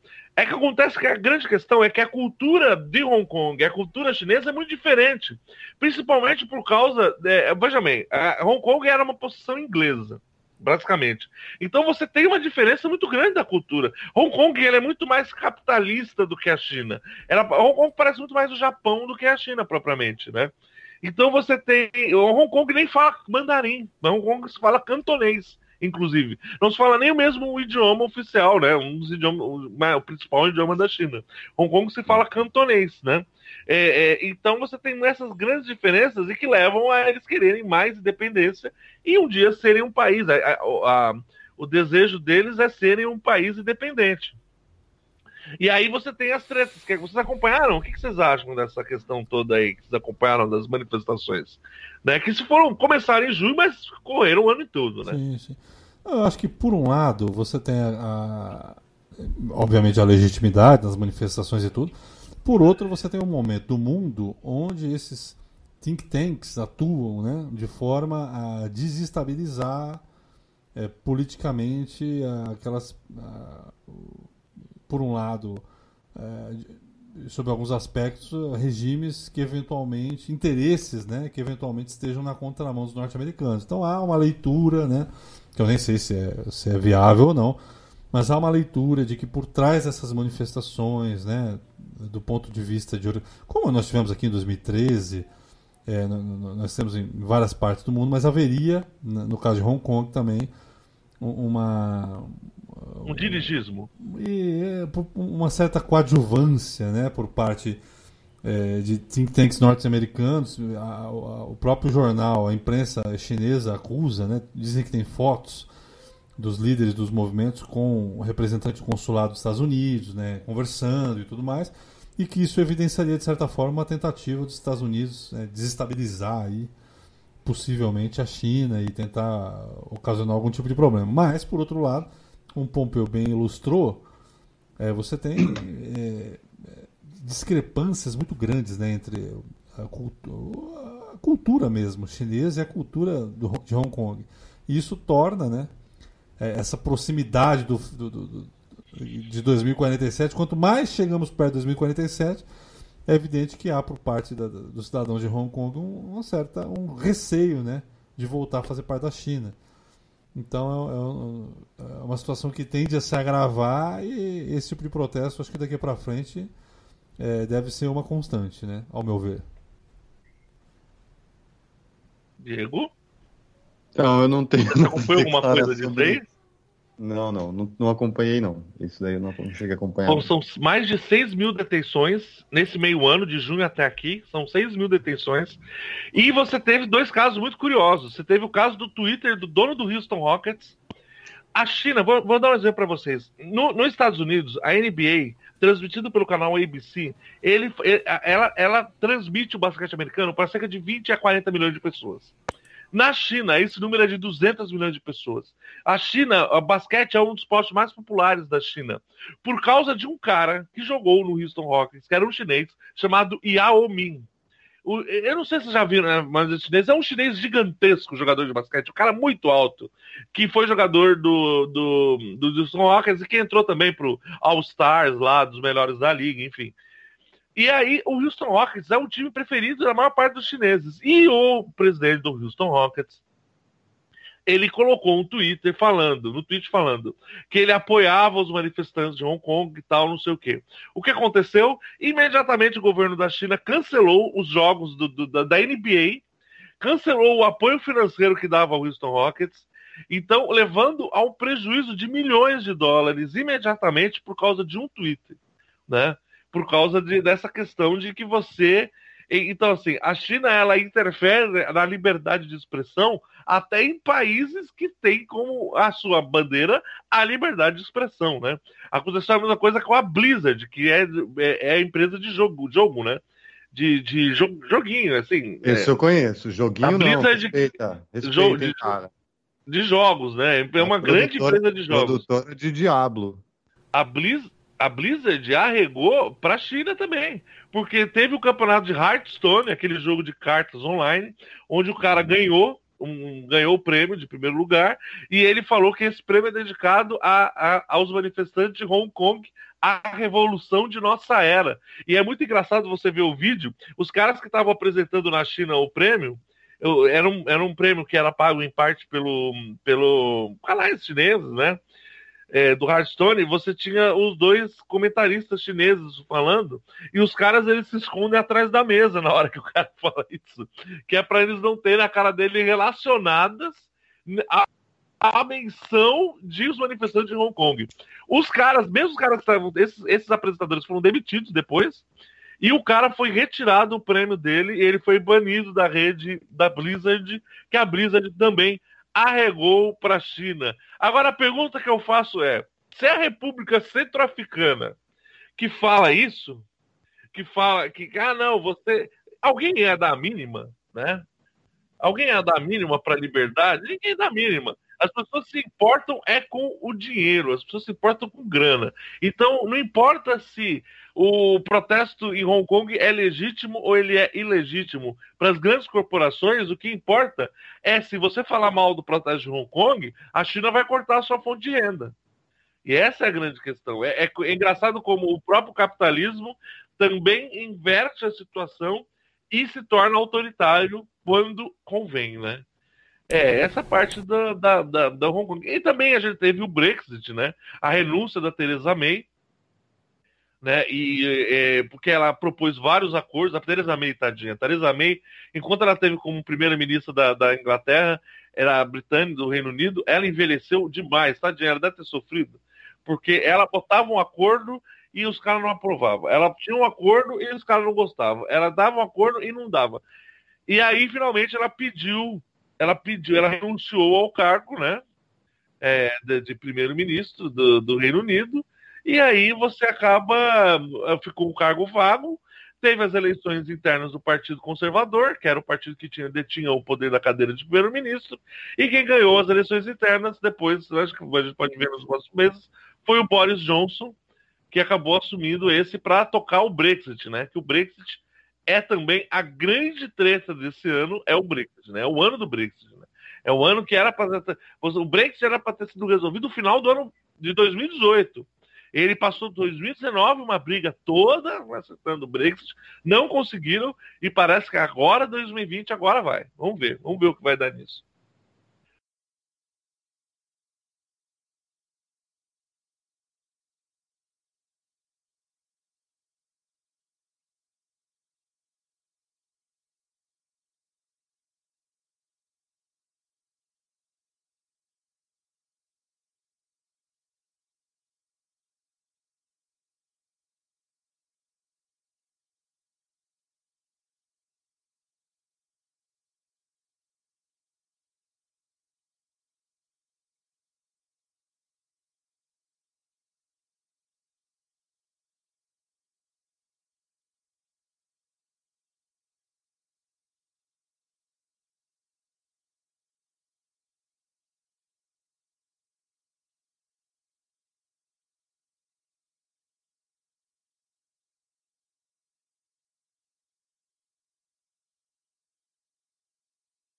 Passamos aqui para o mês de julho, é isso? Julho. Julho. Bom, mês de julho, eh, nós tivemos aqui, eh, não que isso seja tão relevante aqui, mas aquele, um, um fato que acabou marcando, aquele caso do Neymar com a, com, com a coleguinha, né, lá na... Putz. né, na- na- Relembrando, lembrando aquilo que a gente nunca viveu, como é que. é, Tô com saudades do que a gente nunca que a gente viveu. não viveu, é. Que Nossa, conversa. rendeu, isso rendeu tanto meme, cara. Puta merda. Olá, É. razão da minha libido. É, meu pai. O cara tem que ter muita grana pra pegar mulher assim, viu? Puta que pariu. É fraco demais, gente. Deus do céu, que coisa horrível. E o que, que vocês acham? Foi golpe mesmo? Foi golpe ou não foi golpe? Cara, infelizmente eu acho que foi golpe, viu? Eu tava, eu tava propenso a acreditar nessa menina aí, mas não tem jeito. Do, do ponto de vista aí que ela. Do jeito que ela, que ela levou as coisas, tava na cara ali que ela tava querendo dar um. Dar um Que o negócio que o ali apartamento tal. foi arrombado, até arrombaram o apartamento É, dela, roubaram, não teve um lance assim? é, furtaram o tablet que tinha as imagens e tal. Depois ficou bem evidente, tanto é que hoje ela responde por. Acho que é hoje ela que responde por crime lá, por denunciação caluniosa contra o Neymar. E. Enfim, é, segue o baile, né? Então, falta- é uma questão um pouco irrelevante também. pra- alguma- algumas É. coisas que a gente teve foi ah, os 25 anos do Plano Real, né? Sim. Plano real, um grande plano real. E aí lembrando aí aos ouvintes que ainda não escutaram, né? a- a- nosso episódio do Homem à Lua foi o ano em que se comemorou os 50 anos do Homem na Lua. Exatamente. Sim. Quem quiser saber tudo sobre o Homem à Lua, Spotify, Estúdio Codicilo, estudiocodicilo.com.br. Né? Você vai saber tudo sobre o que aconteceu nesse, nesse- Não vamos nem falar sobre isso agora, que isso é para você ir lá no, no, no, no, no, no- no link. Quer Então, saber como tudo aconteceu, se foi fraude ou não? Vai lá. é, Lá você vai ficar sabendo de tudo. É, é, spoiler, não foi fraude. Então. Ah, teve- tivemos um incêndio na Amazônia também, né, Diego? Começou aquele negócio da- da- dos incêndios da Amazônia. Já, já tava pegando já os As- incêndios da Amazônia, não As, era? queim- as queimadas, né? Sim, sim. Tanto que eles assinaram o GLO para permitir às Forças Armadas a, a, a participarem lá do combate ao incêndio, né? Olha só, morreu o Paulo Henrique Amorim. Isso é relevante. Paulo Henrique Amorim, grande Paulo Henrique Amorim. né? É, é- é o Uma Diego pena. que imita o Paulo Henrique Amorim? Não, eu tô viajando. Não, Boa noite, tudo bem? Tudo bem? Eu não sei, eu não, eu não consigo imitar, eu não sou péssimo de coisas de Olá, imitação. tudo bem? Era diferente. Ai, Tinha um Deus. olá antes. É, exatamente. Exatamente. Então esse é mais ou menos é, o que a gente teve em, em julho, né? Al- alguma coisa mais? a acrescentar? Ah, também. Ah, morreu, coitadinha. A Paulinha. A Fernanda Young morreu. Ah, não, a Fernanda Young morreu em agosto. Fernanda Young morreu em agosto, cara. Eu gostava demais da Fernanda Young, cara. É. Que era, ela era redatora do. Ela era roteirista dos normais, né? Aquele programa dos normais. Não Que era legal dos demais, ela os fez normais, várias cara. séries engraçadas. Se eu não me engano, aquela do Dos quatro caras lá também que faziam os personagens de mulher também era dela, não era? Acho que era Silvia também. Lima, acho que- Lázaro E- Ramos. tá? Isso. Era muito Bem boa, legal. né? Bem legal mesmo, né? Ah, agosto, vamos ver o que nós temos mais aqui. Nós temos sarampo, né? Dois, a gente já estava falando de sarampo, 2.300 casos confirmados. Já estamos em 10 mil hoje, aí, tá vendo? Olha só, 10 mil hoje, Diego? É, Pô, o 10.600. Alô, pesado, hein? É. Caramba. Tem que Mas é, eu aí, acho que é muito pra, da, da galera que não tomou, né, cara? É, Lógico, a lógico. gente é da geração que tomou aquela tríplice que valia pra vida inteira, né? Que negócio- Exatamente, eu sou da, da vacina triste. Hoje em triste. dia eles estão essa essa fracionada aí que tem que ficar tomando direto e tal. Uhum. É, teve a prisão do Ike Batista, né? Pô, a prisão do Ike Batista tem essa, né? O Ike Batista, cara, ele é um estelionatário, ele é um cara inacreditável. E como ele conseguiu tirar dinheiro de dos investidores, cara, como é. Cara, como esses caras conseguem com facilidade, cara? Como é, é, é, é, essa, essa, essas empresas X, não era isso? As empresas dele, as Sim. empresas X, que eles falaram que tinham captação de petróleo num lugar que não tinha petróleo. Eles, eles- eles venderam que tinha um lugar que tinha petróleo, não tinha. Eles fizeram prospecção, mas não tinha petróleo lá, né? Nossa, cara, esse cara é muito 71, velho. Vamos passar jogo para setembro. Vamos, vamos av- avançar aqui para setembro, já chegando aqui perto do final do ano, né?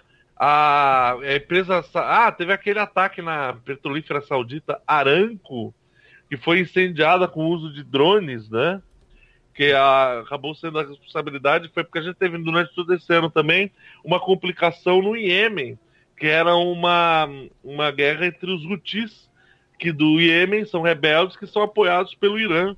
Então você teve essa guerra de procuração, né? essa proxy war, que acontece no Iêmen, essa guerra entre Irã e Arábia Saudita, que acontece lá, né? E com acredito, a petrolífera foi incendiada, né? Sim. Tivemos, tivemos também mancha- mais. as, as manchas de óleo no, no litoral nordestino, né? Ah, as manchas de óleo, é verdade. Setembro começou as manchas de óleo. Até agora, ninguém sabe. O que acontece? Diego, quem que é o culpado das manchas de óleo, cara? Você que é o cara do meio ambiente. Você que é o São cara. ONGs, o, cara. o cara São que tem uma conexão. Um cara que tem uma conexão É, é o de com o Capri. superior maior do que a minha e do Fábio. Pro governo são as ONGs, tudo são as ONGs. São as Provavelmente deve ter sido as Foi na ONGs. Leonardo DiCaprio também, que tocou o olho também. Foi, é.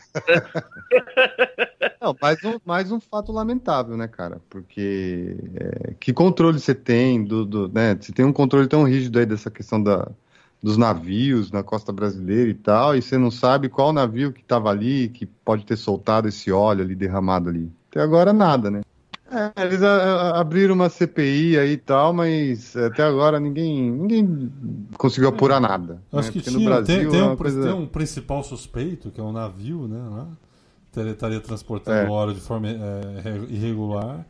Mas também tem Não, um- teve, teve o suspeito do navio grego, né? Sim, sim, sim. Teve o suspeito do navio grego, que não foi provado que não foi, né? A empresa nega, né? E também há uma corrente nega. aí que pô, é um- pode ser até um vazamento da própria Petrobras, lá na- nos dutos lá, lá nos- no fundo do mar, lá, não sei como é que é. Então vamos, vamos aguardar, né, pra, pra ver o que, que dá. É, tem, são 470 focos, mais ou menos, ainda. 470 focos de óleo. É, em, em municípios e tal. Caramba, velho. É muita coisa, né? E assim, é, é, é, é tocante as imagens do povo do Nordeste. O povo do Nordeste é o melhor que o brasileiro tem a oferecer pro mundo, né? Melhor, se viesse um alienígena aqui no, no Brasil, eu proporia que o nordestino fosse conversar com ele, porque o nordestino é o melhor do Brasil. Né? E aí você tem o. o- Não, a força-tarefa que eles fizeram. E, e aí é que fala, né, cara? Ah, fo- aí o governo com esse papo babaca de que tudo foram as ONGs. E é engraçado, né, que quem cedeu maior parte do material para recolha, para recolher esse material, foram as ONGs. Olha que coisa Olha só impressionante. que bacana. Porque o governo, tipo, cagou. É, não, ele demorou muito tempo. Eu imagina se acontecesse em um país sério, como os Estados Unidos, por exemplo, como a Itália, como a França, como a Inglaterra. Se acontecesse um desastre desse, imediatamente ia ser tomada alguma providência. O governo demorou semanas para tomar alguma providência. Não, e mesmo Semana. assim, depois de, de mês ali, o negócio, todo mundo trabalhando, empenhado, assim, quem deu a maior parte do material foram as ONGs, cara. Você vê. Entendeu? Ah, e teve o caso também do navio do Greenpeace que passou e não fez nada, né? Que o governo, o, ele, o Bolsonaro, nas lives que ele faz, que aliás, é, assistam as lives do Bolsonaro, ou melhor, não assistam, porque é horrível, é um negócio mal feito, mas é um negócio que é tão bizarro, é aquele humor volun- involuntário, né? É tão bizarro. Já viu uma live do Bolsonaro, Fábio? Você já teve esse É, prazer? não, já, vi- já vi trechos. Já vi trechos. Já vi trechos. É inacreditável. Eu, eu prefiro assistir Netflix. eu prefiro, eu prefiro ver o filme do Pelé, viu? É, é, é ruim demais. Ele fala que o navio do Greenpeace foi culpado também porque ele estava lá e não fez nada. Como se o Greenpeace tivesse alguma obrigação. É, assim, é, se o- é, sabe, isso que eu não entendo. Como se eles tivessem obrigação de fazer alguma coisa. Eles são. Eles trabalham com as coisas deles, né? Ai, é Eles são a. Secretaria de Meio Ambiente, né? É, exatamente, né? O Ministério Então, do Meio Ambiente é o Greenpeace. Exatamente. Eu, Então eu sugiro que você demita a Secretaria de Meio Ambiente, o Ministério do Meio Ambiente, Greenpeace. e coloca o Greenpeace ali, exatamente. Você coloca todo mundo e aí você cobra os caras. Aí você pode falar que os caras estiveram lá e não fizeram nada. Aí sim. Aí é uma justificativa, né? Sim, sim, sim. Mas as manchas de óleo chegaram no Sudeste, gente? Chegaram até onde até agora? Eu, eu acho que já chegaram no Espírito Santo, já. Eu acho. Chegaram no Espírito Santo? Eu me lembro de ter visto eh, uma notícia desse tipo, mas no Rio acho que ainda não chegou, não. Não, mas é que, mas aí eu acho que pela questão da corrente marítima não, não vai chegar, não. Ah, É, na verdade, só para finalizar setembro a gente tem a Assembleia da ONU, né? É, que tem a Assembleia da ONU, Tem- temos, um, exatamente. temos um podcast também que fala sobre o discurso do Bolsonaro na, na abertura da, Assembleia da ONU. Quem quiser é, interessar aí pode assistir. E temos, temos mais o Tem que falar que pô, o Roberto Leal morreu, né? Roberto Roberto- Leal morreu, Roberto é verdade. Pô, Esses dias eu estava escutando uma música do filho do Roberto Leal. Já ouviram? Ele tinha uma banda que chamava Junk. Vocês lembram disso? Não, Não. nunca ouvi falar, a verdade. Desculpa, mas eu realmente eu não Vocês lembro. não lembram? Ele tinha uma música que chamava Eu Odeio. Odeio a noite. Eu odeio. É, a música tá boa. Não, não conheço. Não depois, chama conheço. Eu Odeio, do Junk. É, ele é filho do Roberto Leal, né, cara? Então vale a homenagem aí. Vale aí, vale, vale aí, vale aí. Ah. Vale a, a menção. Vamos ver se a gente isso na trilha. mais famoso no Brasil que no próprio país dele, né? Sim, sim, Roberto Leal é, é, é mais famoso aqui, né? É, Ele nunca, ele nunca cantou, né? Ele veio cedo pro Brasil, né? Se não me engano, né?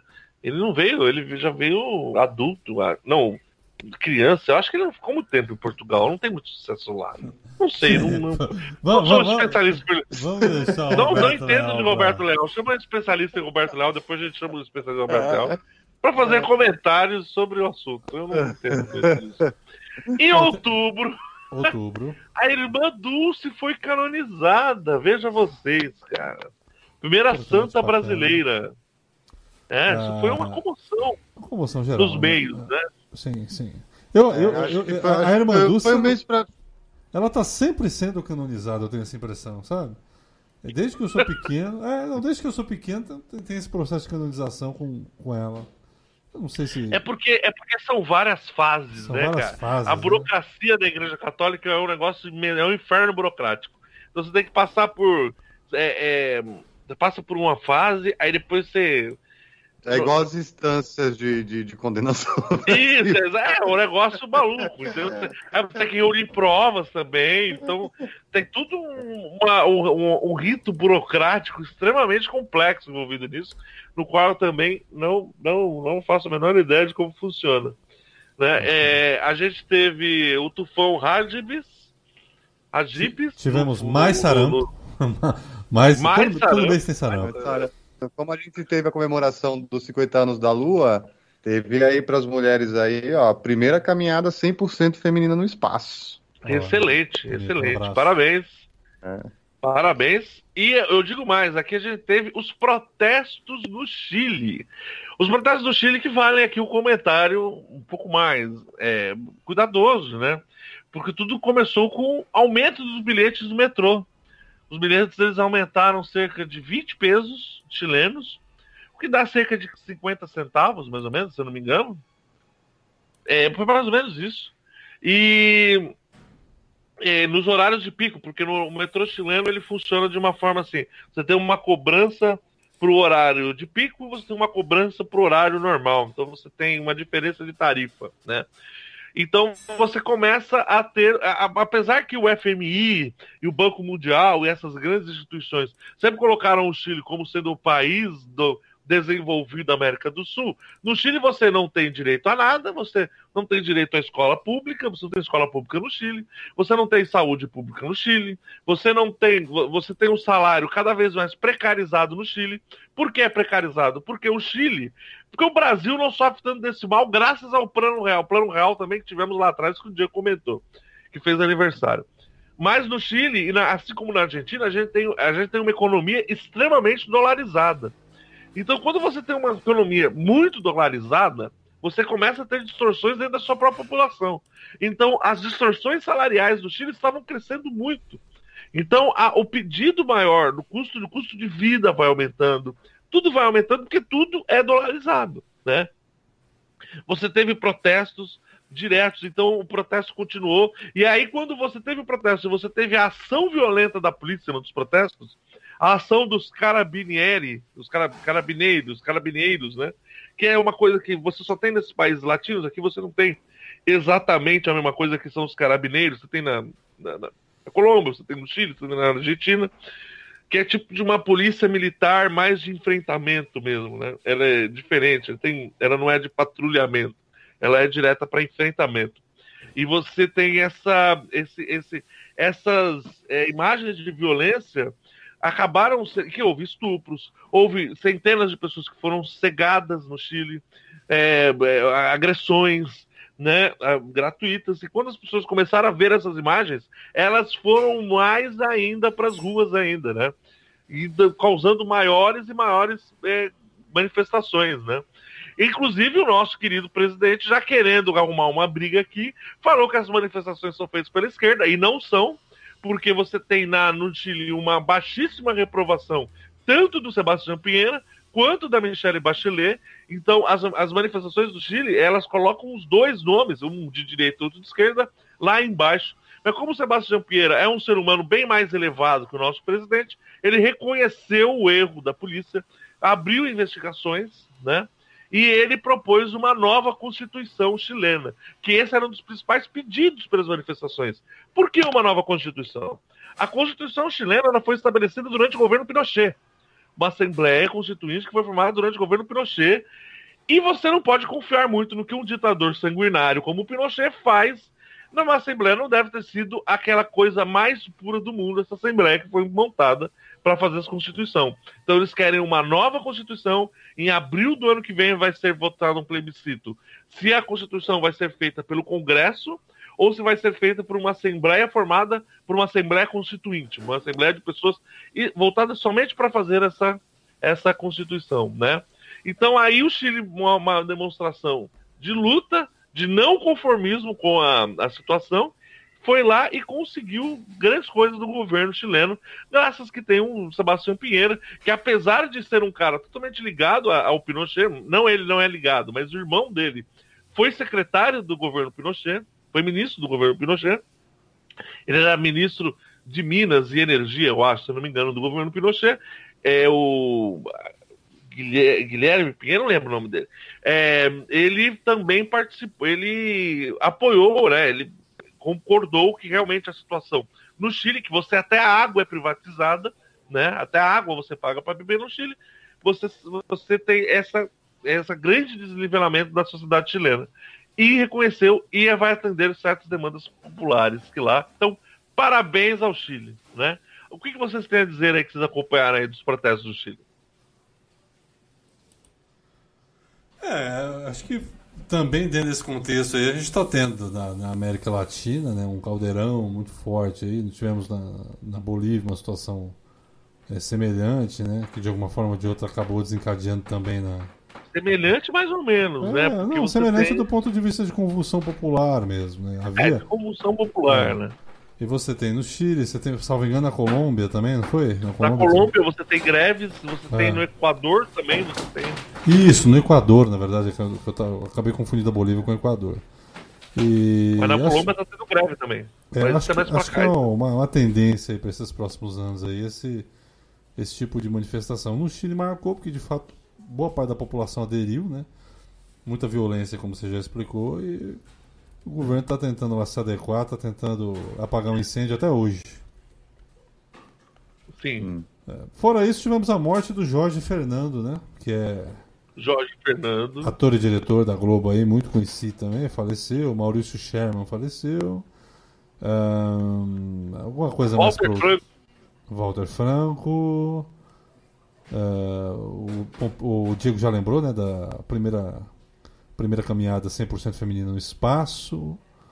Uhum. Informação relevante também. Eu acho que é por aí. Mais alguma coisa? Também, o, o... E ainda voltando ao espaço, morreu também um dos. Ah, é verdade. Cosmonauta, não morreu? O, russo, né? o primeiro cara a caminhar no espaço, né? Leonov, Alexei Leonov. Isso, isso. Exatamente. Exatamente. Falamos dele, inclusive, no outro podcast. Falamos, falamos dele sim. Falamos dele também. Bom, Bem lembrado, vamos... Diego. Vamos para novembro. Novembro. Vamos para novembro. Novembro. Alguma informação relevante, fora a aprovação da reforma da Previdência, né? A, é... reforma da Previdência, que a gente é. ainda tem que fazer um programa sobre a reforma da Previdência. Isso. Isso aí. Isso aí é um problema, isso aí, vamos ver, vamos, isso que a gente vai fazer, que a Na gente verdade, não... tem que chamar alguém que seja mais especialista, entenda um pouquinho mais pra gente não falar bobagem. Sim, né, sim. Né, sobre a reforma da Previdência. Se a gente contrair Vamos encontrar alguém para poder destrinchar mesmo o que, que essa nova reforma vai trazer para gente, o que, que não vai piorar, o que não vai melhorar, né? É. Tivemos também é, a, a, decisão do STF em relação à execução provisória das condenações lá de segunda instância e, consequentemente, a liberdade de quem estava nessas condições, entre eles o Lula, né, que foi beneficiado Sim, pela decisão. Exatamente, isso aí deu uma crise, né? Deu isso aí deu uma balada, é, deu, todo mundo ficou maluco, todo deu, mundo ficou deu doido. gritaria. Eu gritaria, né? Como diz o outro, dedo no cu e gritaria. Dedo no cu e gritaria. É, mas no, no mais aí. Presentemente eu posso me considerar. Ah, o Supremo Tribunal Federal seguiu a Constituição, foi muito bom. Por pouco a gente não dá uma decisão que contraria os princípios constitucionais, mas dessa vez, acho que essa é das últimas vezes que a gente vai ver o Tribunal Federal votando a favor da Constituição, infelizmente, nos próximos anos porque ano que vem, esse ano aqui, a gente vai ter a perda de um grande, um grande caráter, que é o senhor ministro Celso Mello, que vai deixar o Supremo Tribunal Federal. E é aí, né, Deus, foi na mão de Deus e vai, viu? Porque sei lá quem vai entrar. Né? É, terrivelmente evangélico. Bolsonaro já. Terrivelmente evangélico, provavelmente vai entrar. Tivemos a saída do Bolsonaro do PSL também. Bolsonaro nunca foi do PSL, né? Acabou aderindo aí para poder se candidatar e está criando agora a nova UDN, né? É o novo Partido Integralista Brasileiro, que é a tal do Aliança pelo Brasil. A nova UDN, é. A gente teve a crise na Bolívia, né? Sim. Que foi episódio também de um, um outro podcast nosso aí. O Evo, o Evo Morales se pirulitou pro México. Pra não morrer. É. É, então, é só pra gente atualizar o que a gente falou lá, né? A OEA decretou que existe, existia irregularidades presentes em cerca de 355 atas, né? De, de, de votação, né? E o Evo Morales, ele aceitou, mesmo ele tendo aceitado, aceitado é, refazer a eleição, junto com o Carlos Mesa também, não deu certo. Você teve aquela manifestação popular foi impulsionada pelo pessoal de direita, inclusive por aquele Macho Camacho, aquela figura escrotíssima, né? E aí é, acabou fugindo, acabou assumindo a Janine Anês, que é outra figura absurda. Você viu a foto dela de Papai Noel, né? Tem umas coisas que é, é inacreditável. É que é só. Né? Essa Janine Agnese de Papai Noel é inacreditável. Mas então, aí você tem, aí tá indo, né? Vamos esperar, porque diz que vai ter uma nova eleição em março ou abril, se eu não me engano. E o MAS vai participar dessa eleição, então eu quero ver como é que vai acontecer. O MAS, que é o partido do Evo Morales, o movimento ao socialista. Sim. Vamos ver como vai O que, acontecer. que vai virar? Bom, Vamos ver o que vai dar nisso. ah, mas alguma coisa aí, Diego, que você tá lembrado aí de novembrão? Tirando a O vitória do Flamengo. do. O Gugu faleceu, né? Ah, o Gugu faleceu. O Gu faleceu de uma forma bizarra, né? Cara, o que, que houve com aquilo ali, cara? E o- mais, mais bizarro do Gugu, sabe o que Ele que é? Ficou, ficou 20 anos casado com uma mulher, teve três filhos com ela e não deixou nada pra ela no testamento. Não é uma. É o, é o retrato da elite brasileira, cara. É o retrato da elite brasileira. É o Gugu não deixar nada pra mulher dele depois de 20 anos, mas ela era só uma amiga. Todo mundo sabe que o Gugu É, Cuidado. era o quê? eu, Cuidado com o que você vai dizer. Todo mundo sabe que o Gugu. Diego, Não! não! Vamos pra dezembro? Dezembro foi legal. Não, Todo mundo sabe que no novembro. dezembro. Não, só pra terminar novembro, morreu também um cara que lutou contra a ditadura. Meu, Que bo- levantou aproveita, aproveita, aproveita e, vamos, e vai pra dezembro. Não, não, deixa eu só fechar novembro com a morte de um cara que foi contra não a entendeu ditadura, a piada. que foi perto do. do, do- que, que defendeu o Vladimir Herzog sendo enterrado num cemitério judaico. E apesar que a, a, a repressão, a ditadura na época, tinha dito que ele se suicidou, que era um absurdo, aquela foto que tem a foto do famoso Vladimir Herzog, ele não se suicidou, que foi o Henry Sobel, era uma pessoa brilhante, um cara digno, um, um rabino excepcional e que vai ficar lembrado sempre por ter sido um cara, um cara que roubou meias, não, roubou gravatas, por ter sido um ladrão de gravatas, porque ele tinha um problema de craptomania, um problema clínico. E, e ele foi um cara que peitou a ditadura, peitou em nome de Vladimir Herzog na época, um brasileiro, um cara que o Brasil deveria se indignar, se honrar em ter Henry Sobel morando aqui tanto tempo. Antes de Diga. passar para dezembro aqui, só relembrar também que eu nem sabia, o Fábio Barreto, o, o diretor, né, cineasta brasileiro, estava em coma desde 2009, eu também não sabia disso, e faleceu aí em novembro de 2019. Partiremos agora para o mês de Um abraço pra Camila Barreto. Um grande abraço para a família Barreto. Partiremos para o mês de dezembro, onde o João de Deus, que é um médium aí que impressiona o Diego, foi condenado a 19, a 19 anos e 4 meses de prisão por abuso sexual é, da- das meninas que procuravam ali tratamento espiritual na cidade de Abadiane, interior do estado de Goiás. É, essa Agora é que eu queria. essa é uma notícia boa de, de dezembro. Diga lá. O Diego falou uma também é, aí. O Diego, o, é. Diego tá, o Diego tá doido pra falar de uma notícia aí. Fala, Diego, de dezembro. Essa é pra vocês aí que são fãs aí. A Agência Nacional da, da Vigilância Sanitária, a nossa famosa Anvisa, aprovou, Pompeu, o regulamento Ah. para fabricação, importação e comercialização de medicamentos derivados da cannabis. Olha só. Já era a hora, já não era sem tempo. Muita Logo, gente logo você vai poder plantar sua sementinha aí, Pompeu. Você eu- do pode plantar em casa. Você põe os medicamentos feitos a partir de cannabis podem ser muito bons para pessoas que tenham mais variedade, mais ampla variedade de doenças, como câncer, né? Como pessoas que têm problema de autismo. Isso é muito bom, isso é maravilhoso. Já não era sem tempo, né? Isso foi muito bom, né? Uma boa bola dentro da Anvisa, né? Bola dentro. Tivemos Ah. também a, a- o Alberto Fernandes assumindo a presidência da Argentina, não é isso? Novo Alberto presidente da Argentina. da Argentina. No, no lugar né, do é- desastre que foi o Ricardo Macri. É Ricardo Ric- Macri mesmo? É, né? É o Macri, é o É o Macri. Macri. é eu não sei se é Ricardo Macri. Gente, será que. Se é É porque eu acho que Ricardo Macri é aquele cigano. Você lembra desse cara? Não, esse aí era Ricardo Mack, não era isso? Era, Ricardo. Não, sim, Macri. Agora eu fiquei na dúvida do Macri. Eu acho que é Ricardo mesmo, Ricardo Macri, né? Bota aí É. Maurício Macri. Ah, Maurício Macri. Maurício Macri. É- Essa altura do campeonato, a gente tá nem lembrando o nome dos caras. E tivemos também a- a- o impeachment, do- a aprovação do impeachment, mas assim, na, na, na- na Câmara, né? Da- O processo de impeachment teria sido aprovado do Donald Trump, embora Cara, seja pedra cantada que esse, esse, esse impeachment não vai pra frente porque ele tem maioria no Senado. Mas, Vale a pena só importante. falar rapidamente sobre isso. Que como que foi que se desenrolou que o Trump, ele estava falando com o Zelensky, o Volodymyr Zelensky, é o presidente da Ucrânia. E ele, o Volodymyr Zelensky, você vê como a gente vive numa simulação, ele foi eleito presidente porque ele fazia uma série de humor, no qual ele era um professor que virava presidente.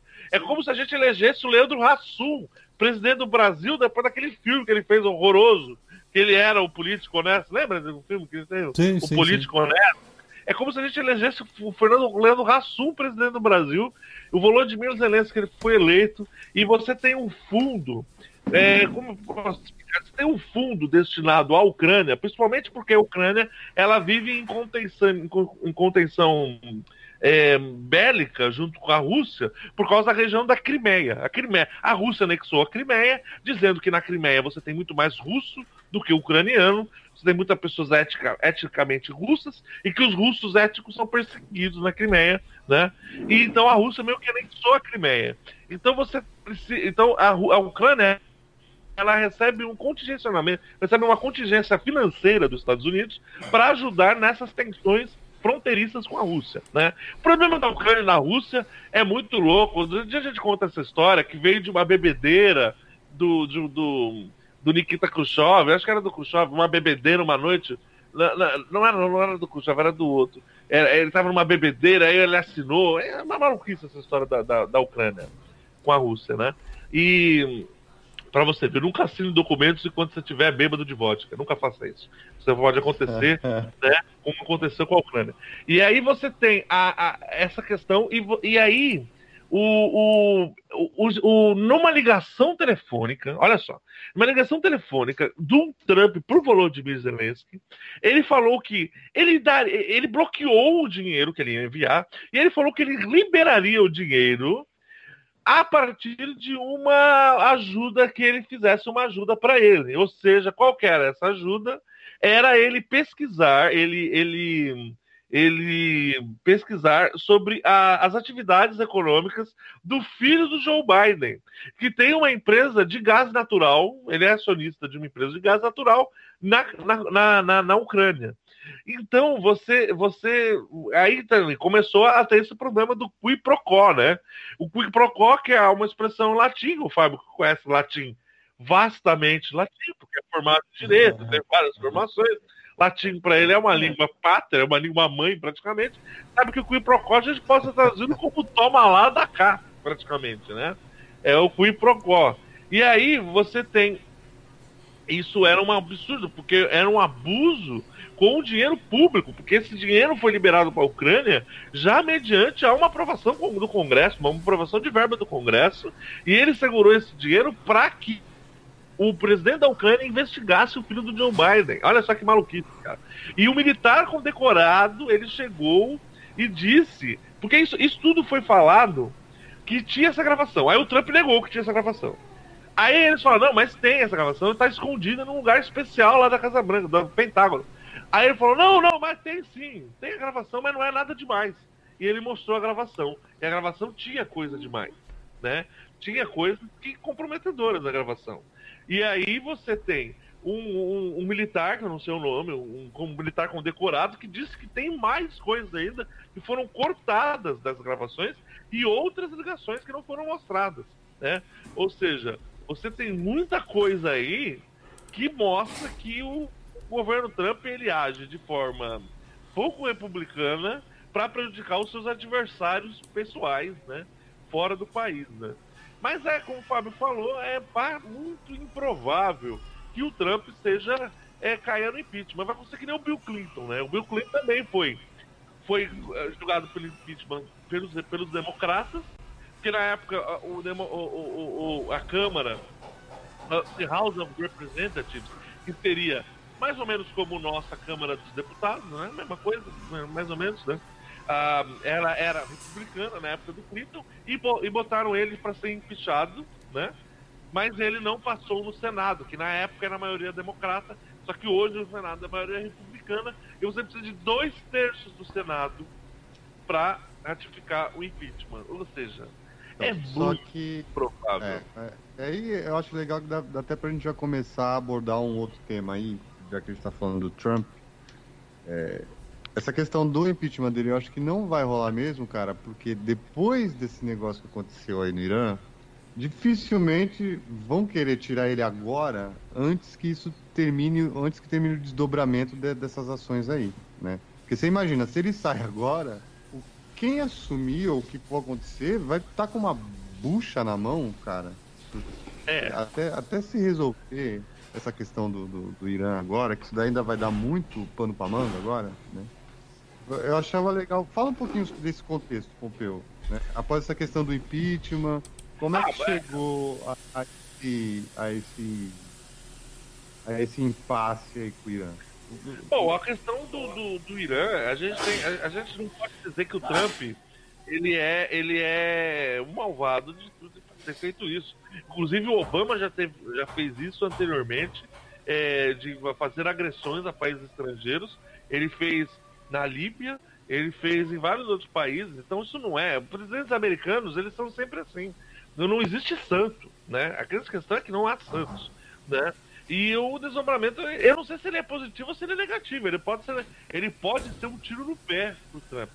Porque ele, uma das promessas de governo do Trump, isso que é interessante, é importante ter perguntado isso, Diego.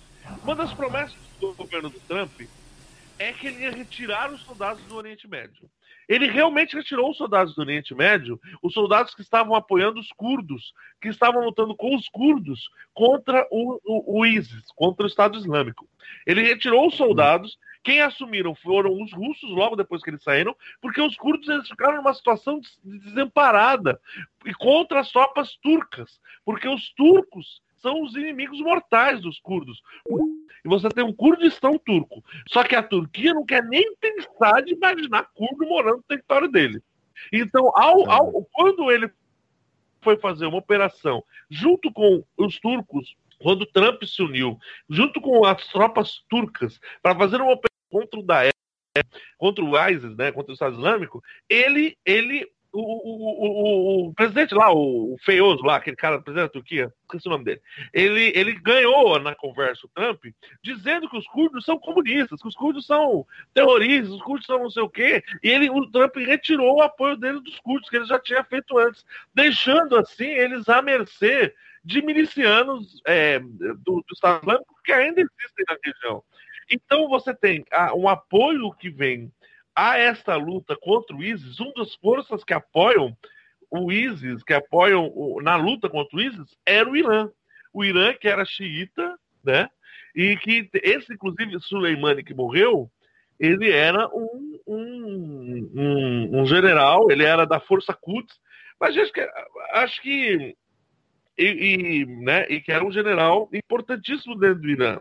Talvez uma das maiores forças militares dentro do Irã. Então, como eu falando para você, eu acho que isso pode ser bom ou pode ser ruim. Porque ele vai ter que mandar mais soldados para lá. Ele vai ter que mandar soldados para lá. Ele já, inclusive, já fez o destacamento com 3.500 soldados, se não me engano, para mandar É, para aquela região. Então, isso é contra o que ele estava pregando, porque ele estava pregando. É, é, é, lembra, esse é um dos slogans de campanha do, do Trump: Bring our boys back home. Bring our boys back home. Tragam nossos garotos para casa. Esse era um dos slogans de campanha do Trump. Entendeu? Porque ele dizia que a Hillary Clinton e o Obama eram guerreadores, eram, eram warlords, eram pessoas que, que, que não só guerra. E ele falou que ele ia trazer os garotos para casa. E ele está mandando as pessoas de volta lá. Isso não fica tão aparente para nós aqui que estamos no Brasil, mas para quem mora nos Estados Unidos e para quem mora no interior dos Estados Unidos e que confiou no Trump, que vai ter o seu filho enviado para o frente de batalha, porque o- a, a pessoa que vai para frente de batalha não é o filho do senador, não é o filho do deputado, não é o filho do Trump que vai, né? Quem vai é o filho do, do fudido, do pobre. Quem vai pra batalha é, é o filho do- da pessoa.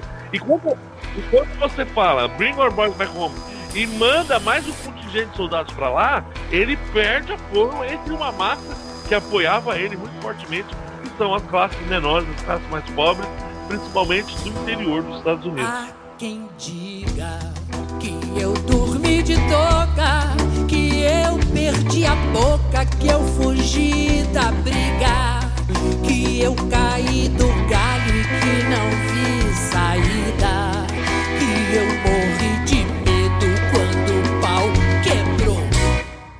Há quem diga que eu não sei de nada, que eu não sou de nada e não peço desculpas, que eu não tenho culpa, mas que eu dei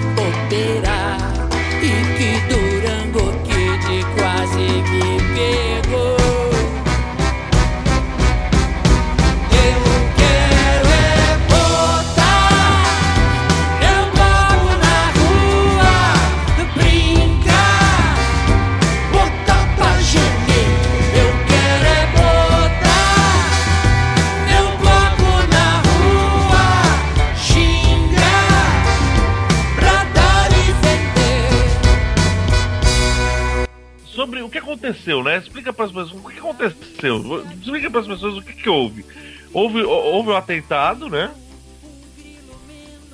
Sim, um atentado contra uma autoridade, um- general iraniano que é tido como um herói revolucionário, não sei o nome dele lá, é, foi alvejado por um drone norte-americano num aeroporto de Bagdá, não é isso? No Iraque?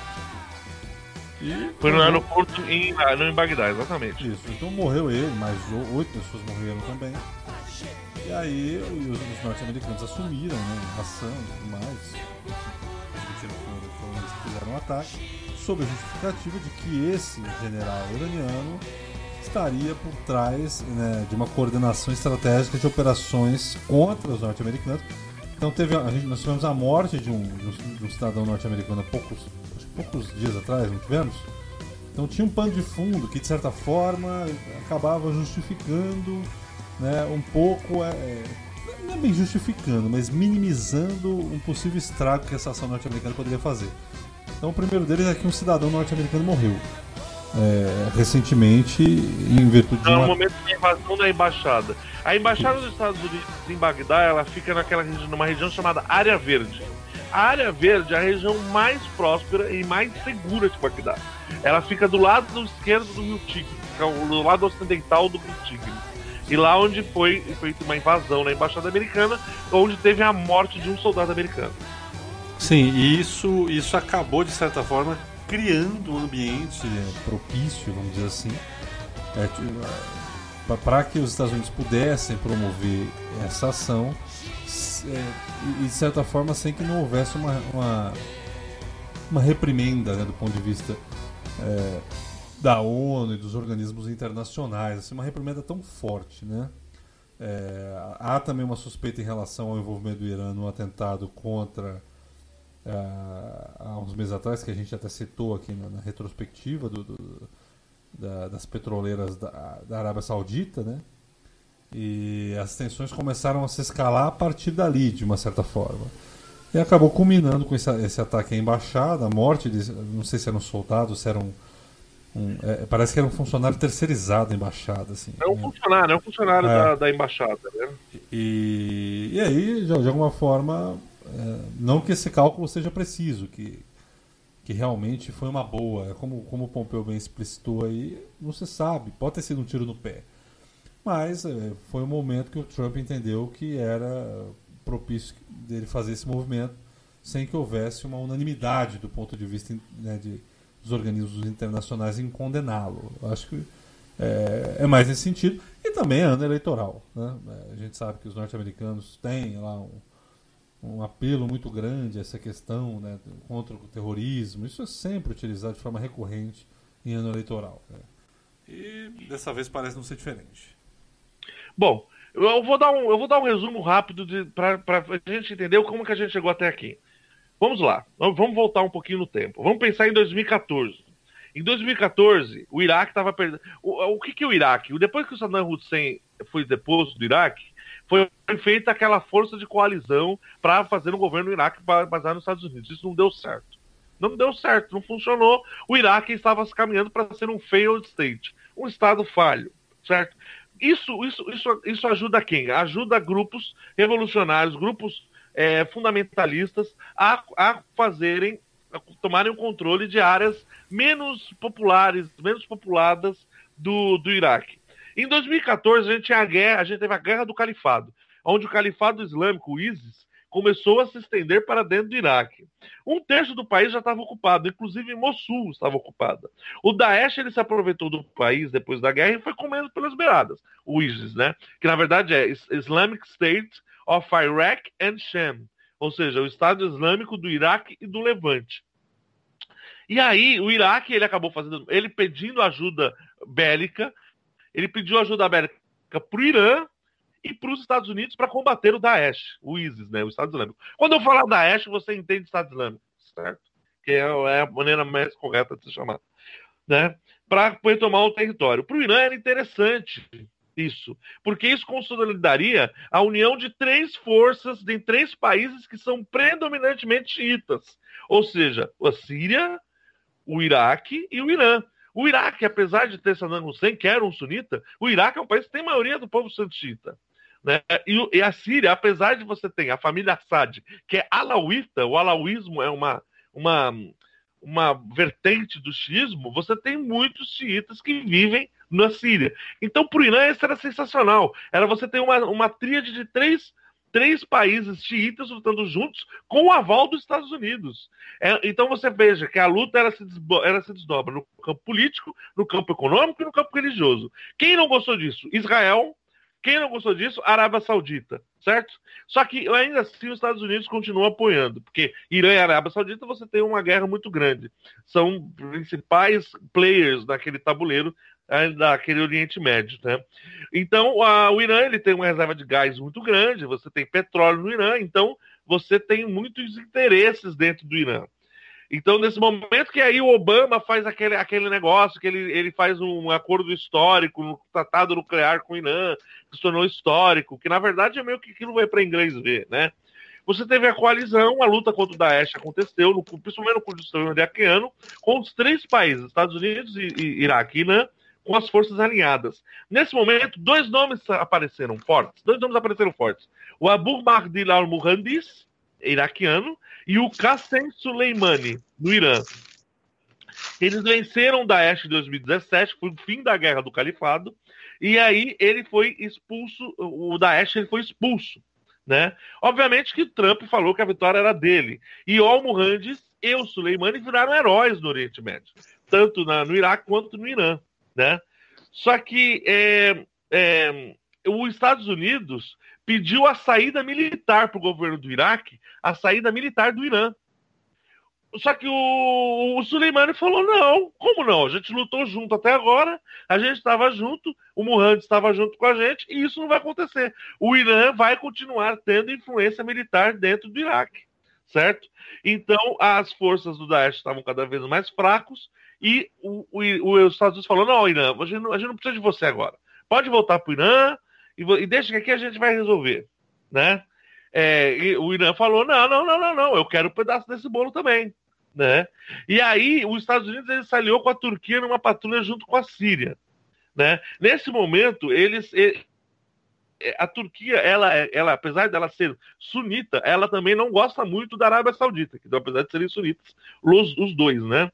É, depois disso, a, depois que ele fez essa coisa que eu já falei da, da tropa dos, dos, dos americanos com os, com os, turcos, eles retiraram os, os, aliados que estavam dando proteção aos curdos e os turcos entraram e esculacharam os curdos nesse momento. Os curdos que já estavam debilitados e já, por, depois da luta que eles tiveram contra o Daesh. Né? O Daesh, que lembrando bem, o Estado Islâmico, ele tem financiamento da Arábia Saudita, tanto militar quanto em dinheiro, né? É, é, é, várias frentes da Arábia Saudita que apoia isso, Né? Então, ele, eles, eles acabaram, uma, o Irã e o Iraque começaram a organizar uma coalizão ele própria. O, o Suleimani ele fazia parte da Força Qusd. A Força Qusd é uma tipo de um serviço de inteligência militar da, da Guarda Revolucionária Iraniana. A Guarda Revolucionária Iraniana é um, um estado dentro do estado no Irã. Você tem o exército iraniano e você tem algo que é acima do exército iraniano, que é a Guarda Revolucionária Iraniana. Né? Então você tem isso. Você tem uma marinha no exército iraniano, você tem também uma marinha da Guarda Revolucionária Iraniana.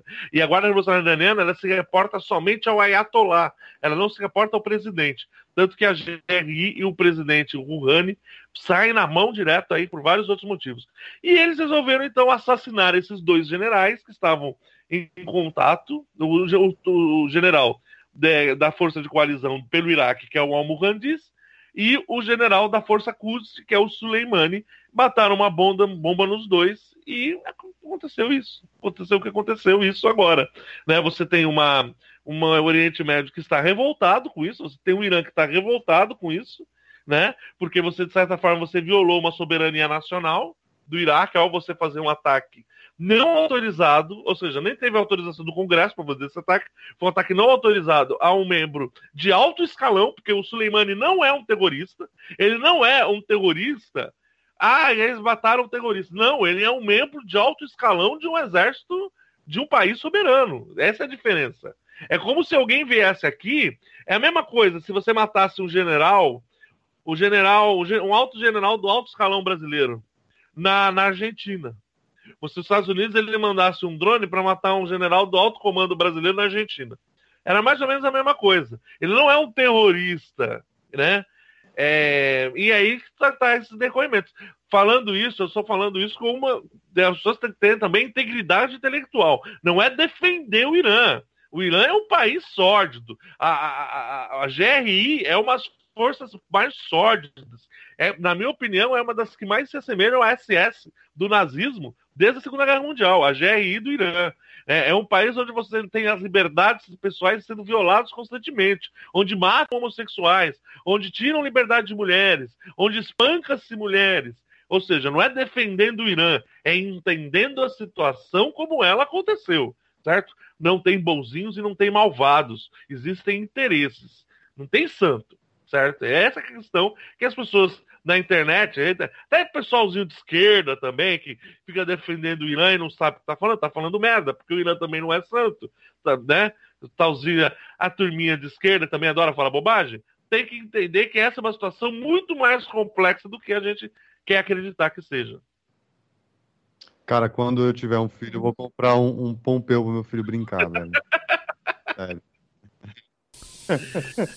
Gente, e só para complementar, o parlamento iraquiano hoje aprovou uma resolução né, que, é, que prevê a expulsão aí da, das tropas norte-americanas do país, justamente em represália à morte do general iraniano e do líder, né? O líder E militar do lá, que- O iraquiano. Fernandes e o Soleimani. É, é, que era o que eles queriam, né? Eles queriam fazer uma moção para retirar o- os Estados Unidos do país, dos Estados Unidos do Iraque. Eles acharam que se eles matassem o cara, isso ia morrer. Só que não morreu. A moção continuou rolando no governo iraquiano. Legal. A gente falou de retrospectiva e tal. E aí, com tudo isso que está acontecendo, né, a gente sabe que isso vai ter um reflexo aí no mundo inteiro, dependendo de que forma isso vai se desdobrar, né? É, vocês dois, como grandes agentes políticos, grandes Oh, cientistas, grandes pensadores, filósofos e não, sério, sem brincadeira. O que, que vocês acham que isso vai refletir agora para 2020 aí pela frente? E a gente vai falar de nível mundial mesmo. Né? No o carro. mas Enche o carro. Abastece o tanque. Ou o tanque. compre, compre cavalos, talvez. Compre cavalos. Vamos, vamos aquecer o agronegócio Pelo aí. Estreito de Hormuz, pelo Estreito de Hormuz, Diego, é passado é, cerca de 80% do petróleo do mundo ali. Passa no Estreito de Hormuz. E é, é o Estreito de Hormuz, quem, quem controla é o Irã. Então, se o Irã querer fechar a casinha ali, ah, o bicho pega, hein? O bicho pega porque o preço dispara, o preço do petróleo dispara. Então, enche, enche o carro, aproveita e enche o tanque do carro. Então. e você, Fábio, o que, que você acha que pode acontecer? Ah, Eu tô contigo, eu acho que não deve desencadear em, em nenhuma terceira guerra mundial, né? Como o pessoal às vezes está comentando. Mas a gente deve ter variações significativas tanto no câmbio né, quanto no, no preço do combustível, que de uma forma ou de outra também interfere no câmbio. Então acho que o resultado que a gente vai ver primeiro é esse aí. É torcer para torcer para passar logo, né, cara? Torcer para vir a eleição, o Trump perder a eleição, chegar 2022 logo. O, o Irã é maior comprador de milho brasileiro, quer dizer, então você já tem o Bolsonaro aí é, dando pinta, né? O, o chanceler maluco Você já viu a, você viu a nota do Bolsonaro? A, a nota do, do, do- Você leu a nota do Planalto sobre o caso? É, A o nota dele é- O chanceler maluco já lançou uma nota falando, é, é, avalizando a, a ação dos Estados Unidos e condenando o Irã e o terrorismo, né? Não, mas ele falou que assim, que o Brasil vai estar lutando para que não haja nenhum, nenhuma. Eu não lembro o que ele falou, mas assim, nenhuma. Não escale para violência, não entre numa Uhum. coisa violenta. Né? Então foi uma nota meio dúbia, né? Sim, sim. Eu já vi analistas dizendo que é uma nota que até peita os Estados Unidos, que é meio que não tem um apoio 100% aos Estados Não, Unidos. não, mas aí, mas aí é estranho, porque ele, ele apoia e só que vai lutar para que não tenha violência. Então, a nota é meio dúbia. A Tem nota, sentido, a é, não nota tem- eu acho dúbia. É, eu também achei, então concordo com você. Né, eu acho que a nota ela fica meio em cima do muro, porque o Irã compra muita coisa do Brasil também. né? O, É. Brasil é um bom parceiro comercial do Irã. Né? É um parceiro comercial bom, porque a gente vende muito país e não compra nada deles. A gente não tem nada iraniano no Brasil. É, é só superávit. Mas de quem tem superávit, a gente quer arrumar briga. Então fica complicado para nossa balança comercial, né? Mas a grande questão é que o aumento do combustível aumenta toda a cadeia de produção. Então, se aumentou o combustível, o alimento fica mais caro porque o alimento tem que ser transportado da horta até a, até a distribuidora, da distribuidora até o mercado, do mercado, sabe? Entende? Toda a cadeia de produção, ela fica encarecida se você tem um aumento de combustível bizarro fora, fora da previsão. Então a gente não sabe é, o que pode acontecer. Se isso escalar para uma guerra, a gente vai ter, vai ter represálias aqui né, econômicas no Brasil, com certeza. Bom, muito bem, Diego, suas considerações finais. Estamos encerrando aqui, sei lá, deve ter dado umas três horas e tanto isso aqui já. Diga lá. Bom, como eu, como eu disse, vamos esperar que esse ano de 2020 seja melhor do que o de 2019, né? E talvez eu vá me matricular aí numa engenharia mecânica. Eu vou tentar desenvolver aí, né, alguns carros aí eletrônicos que não precisem dessa coisa do combustível, né? é Nossa, que não nós- tem, cara. Falta. Nós confiamos em Eu você, acho que-. Nós acho que essa é a solução do mundo, cara, para 2020, entendeu? E as pessoas não pensam nisso. Quem fabricar carro elétrico vai ficar milionário. Pensem nisso, pessoas.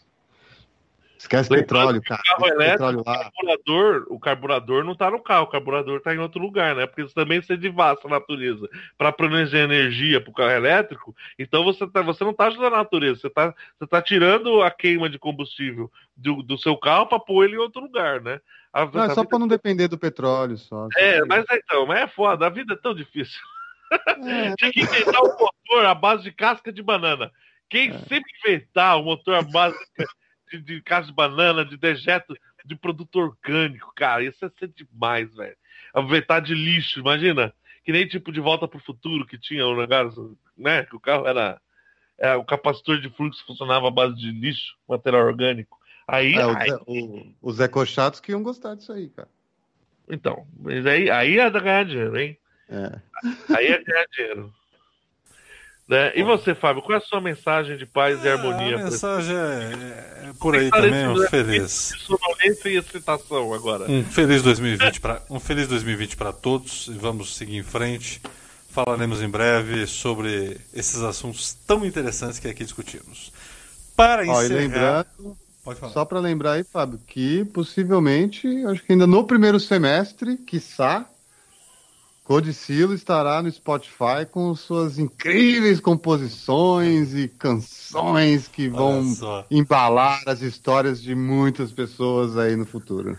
É isso que eu ia dizer. Fazer a trilha sonora da sua vida. É a trilha sonora da sua vida. Será que as letras falam de guerra? Será que as letras falam de amor? O que, que será que falam essas Você, você Será que temos poesia? Será que temos chacoalho de bumbum? você tá ouvindo esse vamos negócio e estar pensando: o que, que esses caras vão escrever numa música, né? Esse é o primeiro pensamento do cara que tá ouvindo isso. Se essa não for a música de pelo menos um casal, a música, aquela música, essa é a nossa música, eu não me dou por satisfeito. A gente, Né? a gente oferece o Pompeu em sacrifício. Beleza. você Beleza. Eu, eu Vamos sou fazer, um ritual, vamos fazer um ritual Inca ainda, hein? Pra. Bom, gente, então eu, eu escolhi, eu escolhi para finalizar uma música aqui, que é a música do filho do Roberto Leal. A música, a música é chamada Maravilha! A música é chamada Odeio, de uma banda chamada Junk. É uma banda muito bem produzida ali no começo dos anos 2000. Uma homenagem ao Roberto Leal que se foi. Poderia ter colocado a música do Roberto Leal, mas eu sinceramente acho bem chato. Eu vou pôr essa aqui do filho dele. Alguma consideração ou já pode, pode mandar bala? estúdiocodicilo.com.br, comenta lá, deixa suas sugestões, entre no Spotify Estúdio Codicilo. E é isso aí, um abraço e vamos Instagram pra também, Instagram, Estúdio Codicilo. Instagram, Estúdio Codicilo também, Facebook, Estúdio Codicilo, todas as redes, até a tua rede, a rede, até a rede que você tem a rede em casa. Se você chegar lá e sussurrar perto da rede Estúdio Codicilo, vai aparecer o Fábio, vai dar vitória, vai estar lá abraçando lembrando- você nessa orgia. E, lem- e lembrando que logo mais estaremos vendendo redes para você deitar também. De Rede, exatamente, todas as Você redes, que mora na praia, que gosta de tomar água de coco. exatamente. site. Fechado, aí, um meus abraço. amigos. 2020. Valeu, encerramos por aqui. Um abraço, valeu, tchau. Fui. Odeio a noite, odeio o dia, odeio a sorte e odeio você. Odeio o vento, odeio a boca,